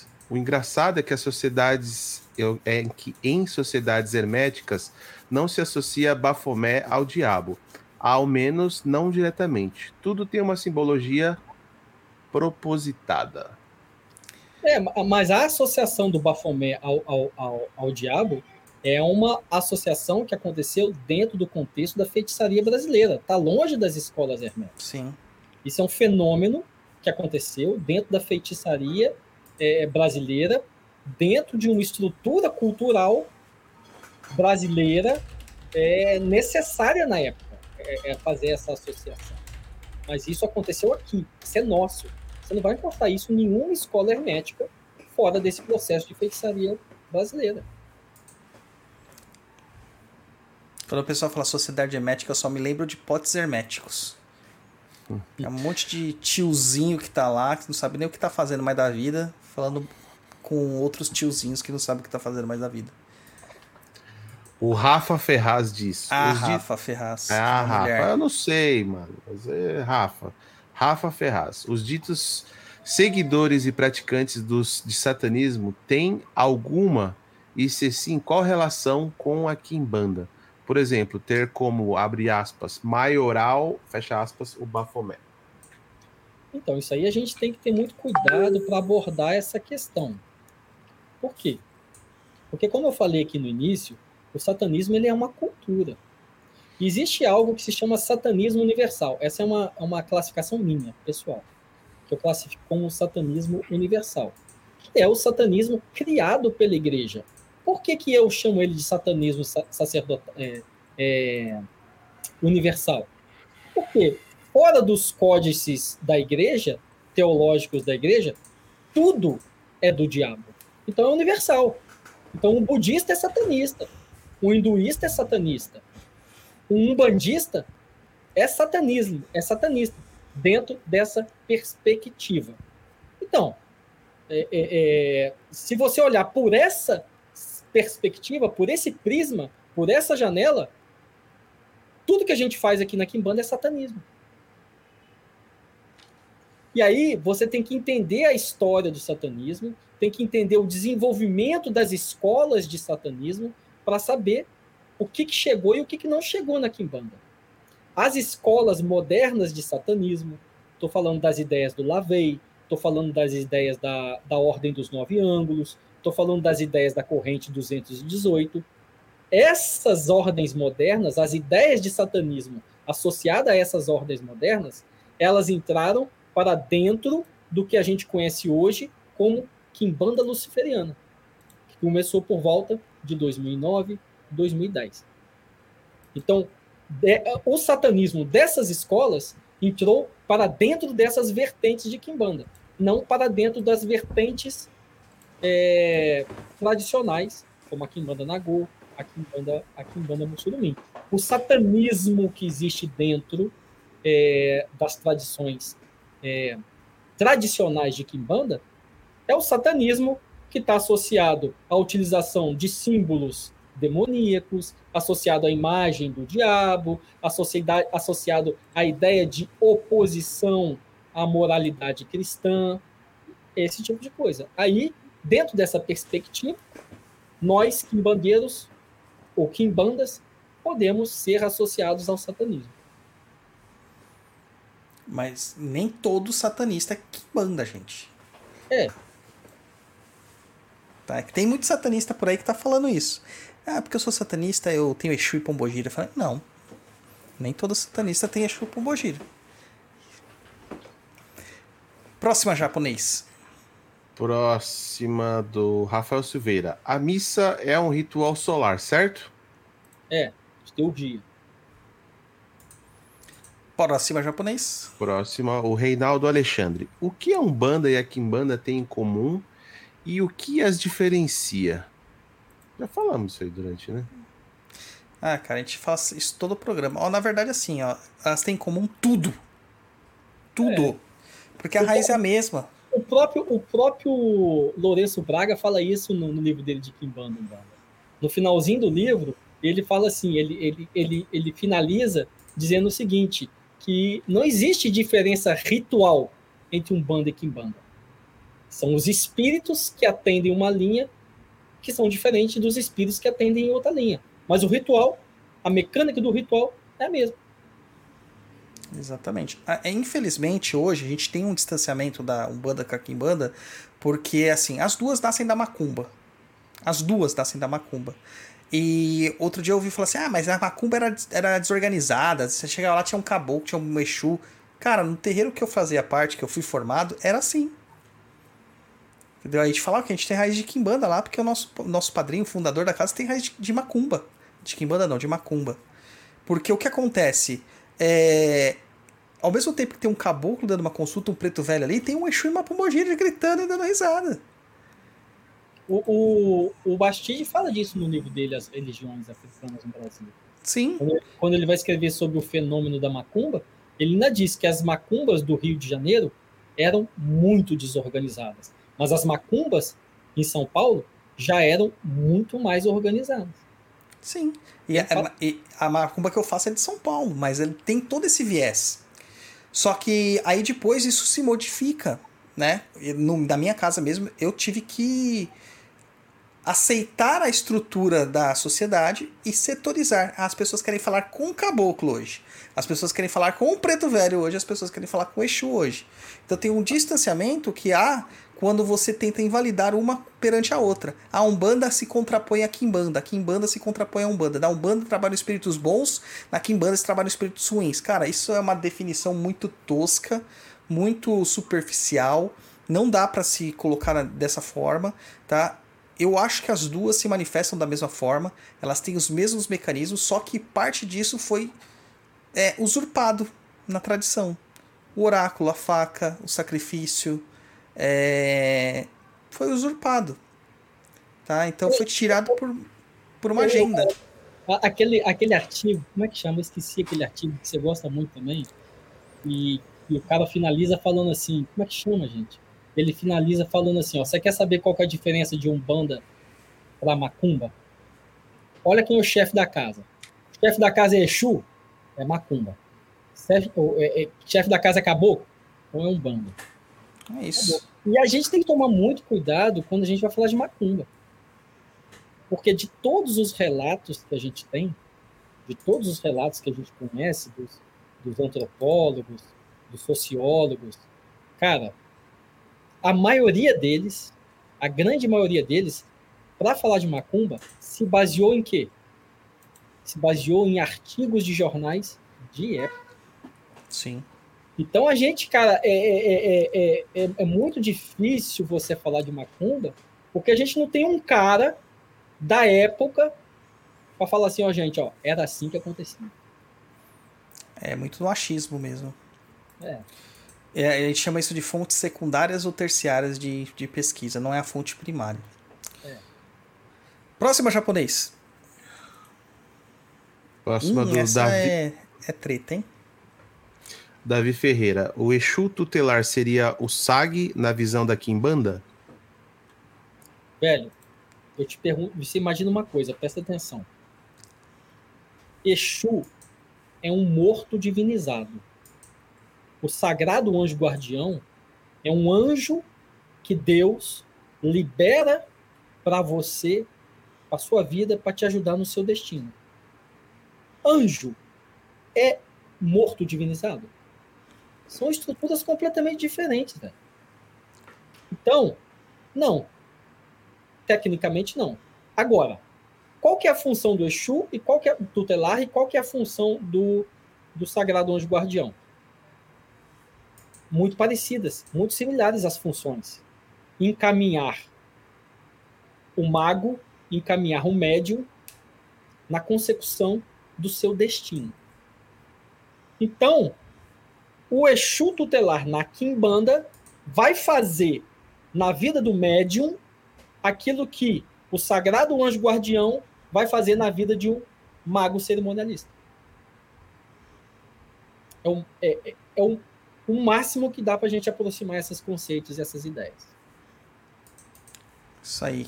É que o pessoal fica procurando o sagrado Exu Guardião. É o SEG. Pô, porra, já viu, mas já, já, já tem mais um meme aí pro Papo na Cruz aí. É, o sagrado. Pois é. Sagrado guardião. Ai, ai, eu e minhas loucuras. Vai lá, japonês. Próxima pergunta, o ocultista. Boa noite a todos. Ritual do penal, penalties, é isso? Dos Isso. PMs e a invocação de Daimon pessoal do deus Hélios na teurgia de Jamblicote- Jamblicoten. Alguma associação com alguma prática da Kimbanda? entra na mesma ideia do que a gente conversou aí agora sobre o sagrado anjo guardião. No ritual do Pinotes, você quer conjurar um espírito assistente, um daimon assistente, que pode ser tanto é um, um espírito de um morto, que pode ser um espírito da natureza, um paredros, dos papiros mágicos gregos. Já o daimon pessoal, associado aí a, a, a as virtudes do deus Hélios, também é um, espírito é, que vai auxiliar o teurgo nas consecuções espirituais dele. O Exu tutelar na Kimbanda, de igual modo, vai, vai ajudar o Kimbanda, vai ajudar o feiticeiro nas consecuções espirituais dele. Então, são práticas cognatas. Então, através desse tipo de análise, você pode construir pontes, mas não é a mesma coisa, né? Se você for falar, se você for lá no Paredros, nos papiros mágicos gregos, existia a, a, a, a convocação do paredói. Tecnicamente, o paredói é a alma de um morto. E você. e existem outros tipos de, de, de, de espíritos, paredros, nos papiros mágicos gregos. Eu fiz até um, um texto sobre isso na revista Enganga, falando das diferenças entre os vários tipos de paredos que existiam no, no, nos papiros mágicos gregos. Então, a ponte que a gente pode estabelecer com essas duas práticas espirituais, da feitiçaria dos papiros da teurgia grega, é que esses espíritos, todos esses, o Pinotes, né, o que vai ser o Paredos, o, o, o Daimon pessoal e o Exu tutelar, eles têm funções similares na vida da pessoa que estabelece comunicação com eles. Olha, antes da gente continuar, revista em ganga, gente. Ah, São oito edições que a gente fez até agora, lá no www.kimbandanago.com, que é o blog do Tata, o site do Tata de contato dele. A revista em ganga, sem brincadeira, ela tem muito mais conteúdo que muito livro por aí. Você quer aprender de fato, vai lá e melhora de graça. Então, a única coisa que você vai ter que gastar é você se dedicar à leitura. É muito boa, muito boa. É... Próxima, japonês. O ocultista novamente. Tendo o Exu como espírito tutelar, abre parênteses, de forma tradicional, esse espírito, Exu, me dá suporte e proteção para trabalhar com outros sistemas de magia cerimonial? Vai depender do Exu. Vai depender do Exu e vai depender da vertente de Kimbanda. Se você estiver na Kimbanda Mussumim, por exemplo, na Kimbanda Mussumim existe uma linha de trabalho separada para a prática da magia cerimonial. Essa linha de trabalho ela é tutelada pelo seu Exu. Então, sim, seu Exu tutelar vai te ajudar a fazer isso. Na Kimbanda Nagô, essa dinâmica é um pouco diferente, porque não existe essa linha de trabalho na Kimbanda Nagô. E a conexão com outros espíritos vai depender sempre do seu Exu. Se para ele tiver tudo bem, então sim. E tem Exu que não, não, não curte, né? Simplesmente não curte. Ou ele tem acessos que ele não precisa, a- o poder pessoal do Exu é, é- é- já é o necessário. Entendeu? E tem Exu que simplesmente não curte a pegada da magia cerimonial. Então, A, questão, a questão toda que as pessoas é, é, é, costumam não entender é a dinâmica da magia cerimonial muda para a dinâmica da Kimbanda. Porque na magia cerimonial, o que impera é a vontade do mago. sim. Na Kimbanda, o que impera é a vontade do Exu. E é cultos- uma.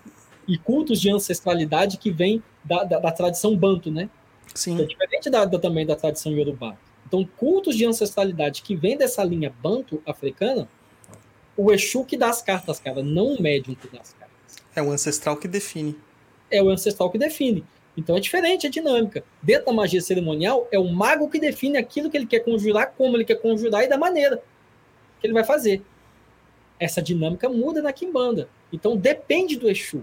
Entende? Você vai chegar no seu Exu, eu quero chamar esse demônio aqui. O Exu pode virar pra você e falar assim: é mesmo? Vai ficar querendo, eu não quero. E aí? Exatamente. Passo muito por isso.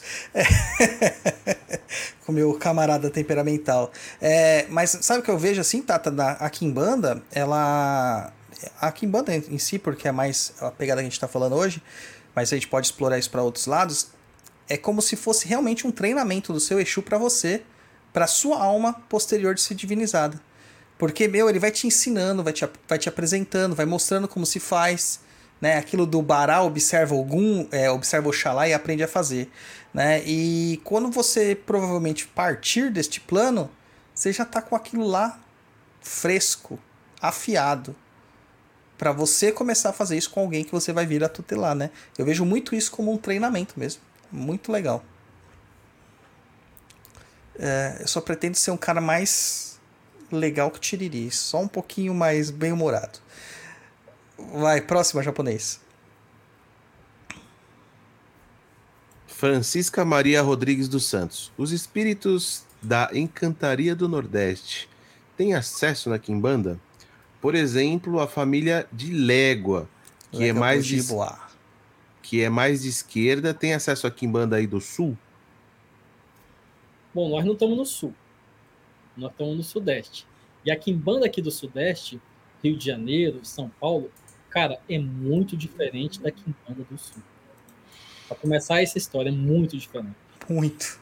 né? Porque a Kimbanda realmente, assim, não- não quero denegrir a Kimbanda que tem no sul, mas é, efetivamente o sistema de Kimbanda se desenvolveu aqui, efetivamente no, no, no sudeste. É, E, cara, assim, a Kimbanda trabalha com Exu e Pombagira. Entende? A Kimbanda, ela dá acesso efetivamente, Kimbanda clássica, Kimbanda tradicional, você vai trabalhar com Exu e Pombagira e acabou e os espíritos que estão aí dentro da configuração do que a gente chama hoje de macumba. Então, dentro da quimbanda, tem um ogum de quimbanda, que é o Exu. Todos os espíritos que atuam dentro da quimbanda são Exus. Se esses espíritos eles vão para outras tradições e lá se apresentam dentro de outras configurações, isso é outra coisa. Agora, eu sou um tata de quimbanda. E de encantaria, efetivamente, eu não saco profundamente. Eu saco do que eu leio em livros e de, de etnografia. Mas efetivamente eu não sou iniciado em encantaria, não tenho conexão, contato com o que efetivamente é encantaria. Mas como um tata de quimbanda, o que eu te digo é, na quimbanda você trabalha com Exu e com magia. Pois é. Tem, uma questão bem interessante aqui nesse, nessa pergunta também, Tata, que é bom a gente ressaltar, é o regionalismo da ancestralidade. A ancestralidade, ela tá. Lembra que a gente falou que alguns espíritos estão presos à terra? Então tem o regionalismo lá. E essa família Légua de Bojiboá, que eles chamam lá, é, uma, é um regionalismo daquela região. Tem muitas pessoas que já relataram para mim, aqui no, nesses anos de papo, que trabalhavam com entidades da família dos Léguas e que quando vêm para o Sudeste elas não se manifestam. Elas não se manifestam. Então, existe todo um contexto também regional. E a ancestralidade, ela obedece também a essas questões. Por isso que a gente fala que o orixá da África não se manifesta no Brasil. Porque a gente não tem o solo da África aqui, não tem o sangue da África aqui. É uma reinterpretação da ancestralidade que, se, que adveio para cá. Então tem que ter um, essa questão do regionalismo também. Tá? E ele fala assim que é de esquerda porque eles são muito mais terrenos mesmo, eles são muito mais telúricos, esses Lego Bojiboá. Então aparece com o Exu. E aí confirma, né? Ou reafirma essa, esse pensamento que a gente está tendo aqui de que eles estão presos ao regionalismo. Aquela estrutura geográfica ali que de encantaria. Justamente. Magia é tá conect... magia de verdade que está conectada à ancestralidade, está conectada aonde do lugar onde você está. É isso aí. E a gente está aqui na região sudeste. E aí quando a gente associa os Exus e Pombagiras aqui dentro da região sudeste, quem são esses caras? São esses caras que moram nas, nas que, que, moravam em vida nas periferias. Né? Lembra que a, a, a cultura da macumba é, ela começou ali no Rio de Janeiro dentro da pequena África, dentro de, um, de, um, de, um, de, um, de uma junção de grupos étnicos dentro de uma favela, de uma grande favelona. E os espíritos da macumba, então, tem essa configuração regional. Exatamente. E depois veio a se transformar na Umbanda, na, na Quimbanda. É, uma questão de regionalismo ainda. É, aqui em São Paulo é muito comum a gente ter a linha dos baianos. Eu já ouvi que no Rio não é. Quase não É. tem baianos incorporados. É. Então, por quê? Porque muitos baianos, que esse termo ele abrange grande parte do pessoal do Nordeste, paraibanos, pernambucanos, piauienses, cearenses, alagoanos, vieram para São Paulo para trabalhar e aqui morreram. É. Então é normal eles se manifestarem. Porque faz parte dessa questão da ancestralidade. Né? Lá no sul, por exemplo, tem uma, um, um, um povo que recebe os bugres, que é uma população indígena da região. Entendeu? Então tem toda essa questão regional, a gente tem que ficar atento a isso também. Próxima japonês, tá acabando. O LJ Dalves. Mas, pai Dodô, em termos de Umbanda, o oráculo que o senhor tem, acho que passado via curso, pode ser usado também pelo umbandista independente de terreiro que frequentamos? Cara, a gente fez um programa inteiro disso, né, Tata? Mas fica à vontade para responder. Pode, porque esse. esse o, o Zilapan já respondeu isso aí tantas vezes que ele não quer nem responder mais. pode sim, você pode estar dentro. Veja bem, é, o sistema clássico tradicional da Umbanda ele se configura, se configura dentro daquilo que a gente conhece como sete linhas. Embora existam diferenças entre as famílias, os sistemas de Umbanda, das, das, das várias Umbandas, genericamente, tudo trabalha em torno dessa ideia de sete linhas. Então, não importa a banda que você está afiliado, ou seja, o sistema de, de Umbanda que você está afiliado. Quando você tem um oráculo das sete linhas, você pode utilizar ele conectado ao seu sistema de interpretação das sete linhas.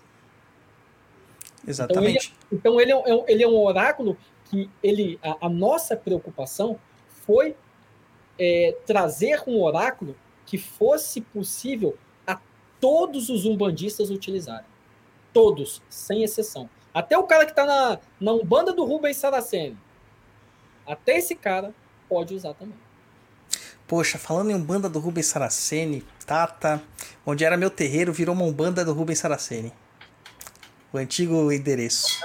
É nada. Não, não. O lugar onde a gente foi no, no chão de Jorge, o primeiro lugar que era o chão de Jorge, a sede. Ah, entendi. A, aproveitaram toda a estrutura que a gente deixou lá e montaram um terreiro lá de novo, só que é de Umbanda Sagrada, cara. Eu vou lá, vou, vou deixar os flyers do curso lá para eles. Axé. ah, e, e, tem outra questão também, o LJ Dalves, do, do oráculo. O oráculo ele foi feito para ser flexível. Porque a espiritualidade ela não é presa, ela não está escrita em pedra, ela é flexível. Cara, só quem fez o curso sabe e o quão incrível isso é, o quanto ele se paga e o quanto tá mudando a vida dos médiums por aí. Só quem fez. Já tem pessoas fazendo que fizeram esse curso na Europa, nos Estados Unidos. Tem gente já, já atendendo com esse oráculo na Europa, nos Estados Unidos. Sim. A gente tem dois em Portugal que o pessoal fala: Ah, imagina, os dois estão lá em Portugal atendendo. Tem gente nos Estados Unidos. Tem uma pessoa da Austrália que quer fazer, só que tá com dificuldade para fazer a remessa. Mas vai resolver, a gente vai resolver isso aí. Vai ser da hora.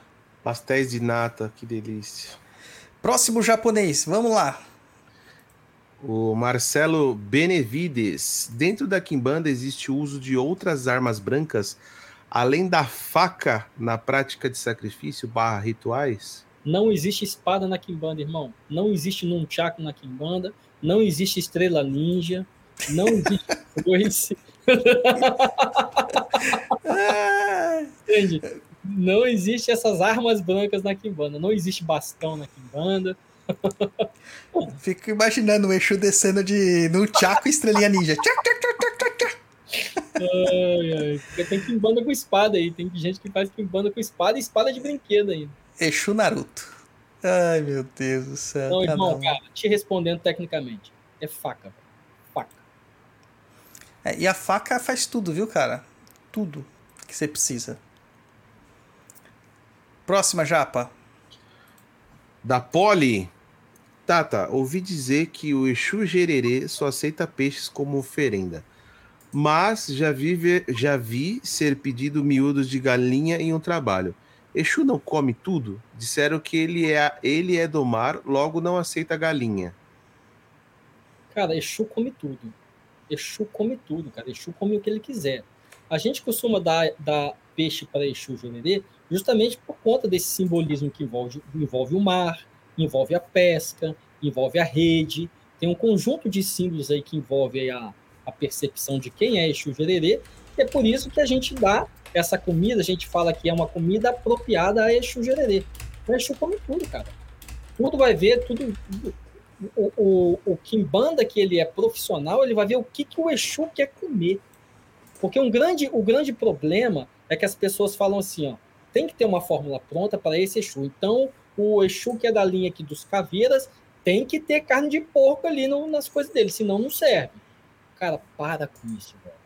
Isso aí é, é um gesso na mente das pessoas, isso atrapalha a comunicação com o espírito. Não existe fórmula de bolo. Você tem que ter conhecimento de elementos constituintes das inúmeras oferendas. Você tem que saber por que, que você usa mel, por que, que você usa fruta, por que, que você usa, é, por exemplo, assim, ó, criolina.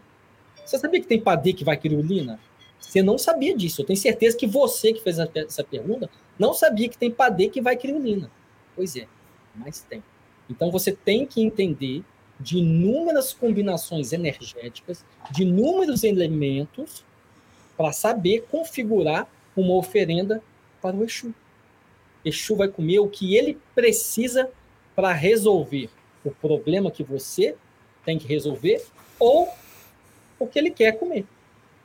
Você quer fazer uma oferenda mensal para o Exu, que é uma oferenda que todo mês você faz para o Exu. E tem o seu Exu, essa oferenda mensal, o Exu pode virar para você e falar assim: ó, hoje eu não quero comer bicho, eu não quero comer. Hoje eu, eu não quero comer. é, eu não quero comer galinha normal. Eu quero um pavão. Se vira, irmão. Traz um pavão para mim. Pois é. E é isso, irmão. Exu vai comer o que ele precisa para te ajudar. velho. Vamos Próxima- lá para a próxima pergunta da Essa é Ta- a última, gente. A vai Para a próxima e última pergunta, da Tainara Pezola. Os espíritos do Catimbó, exemplo, cangaço, podem estar na Quimbanda como Exu? Pode. Pode. Eu até Pode. acho que são, Tata.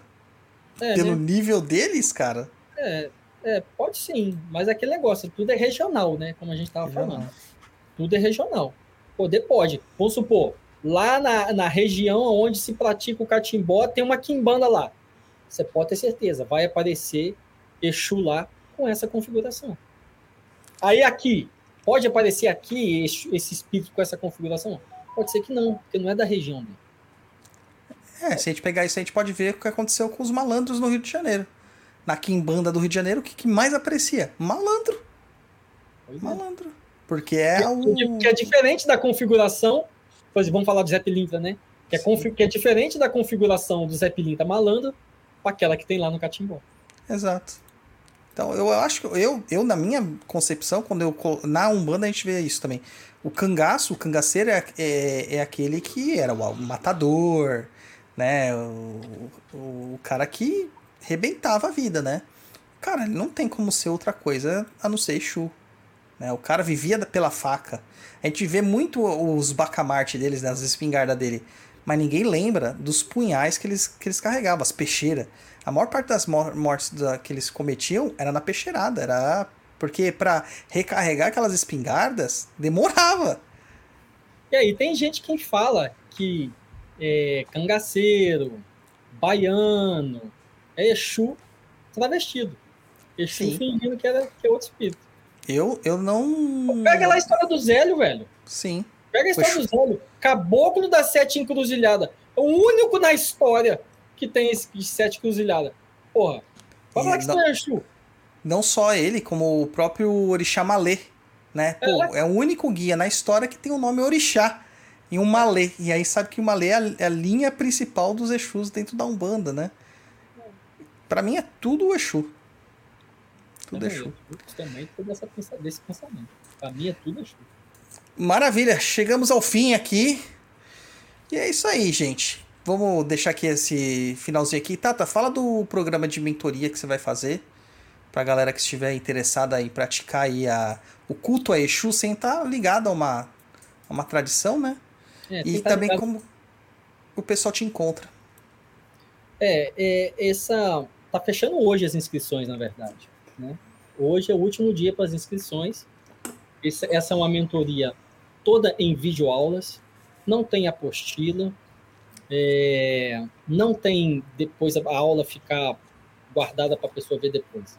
Esse é um curso para pessoas que querem de verdade aprender a cuidar de Exu fora de uma casa de Kimbanda. Às vezes o cara ele não tem é, estômago para estar dentro de uma tradição de Kimbanda. Às vezes, mas tem vontade de lidar com Exu.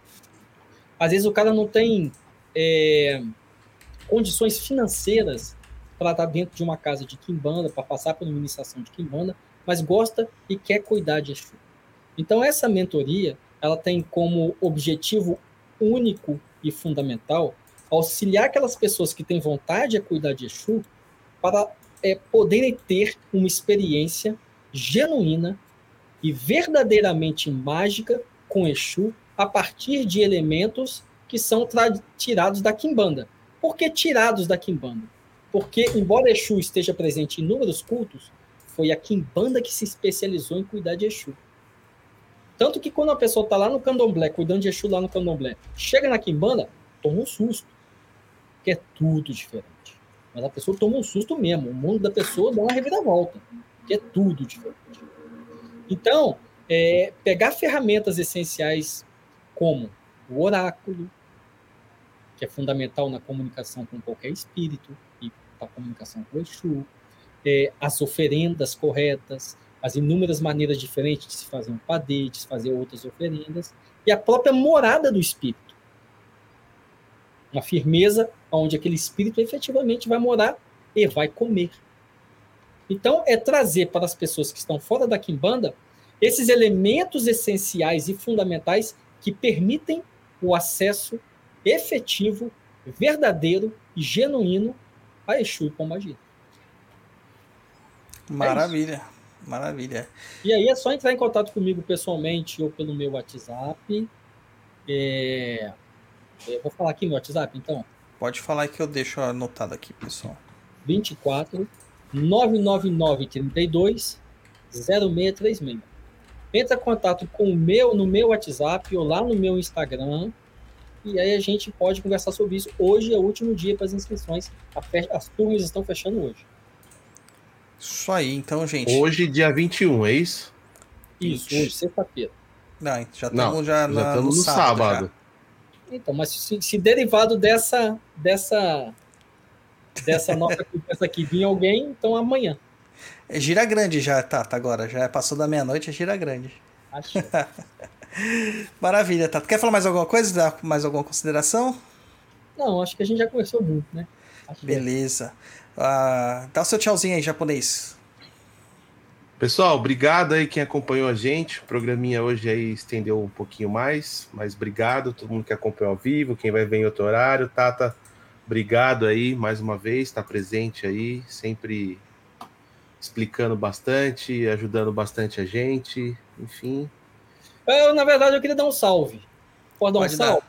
Pode. Quero dar um salve especial para dois amigos meus, ocultistas, que estão sempre aí comigo trocando muita ideia. A gente tem um, um grupo onde a gente troca muita ideia sobre ocultismo, muitas ideias assim realmente assim é, fodásticas, que é o Tiago e o José Alves. Um grande abraço para esses meus amigos aí que eu gosto muito deles. Axé. E para o Biratã aí também, aí, o nosso iniciado, ao Axingi, que está comentando aqui. Axé. Isso aí, mais um programa foda, Tata Siloapanzo. Certo, japonês? Certo. Então, vou, vou, me despedir também. Obrigado, Tata. Obrigado, Japa. Obrigado a todos os ouvintes. A gente volta mais programas aqui. Em breve o Tata volta aqui, porque tem muita coisa para falar ainda.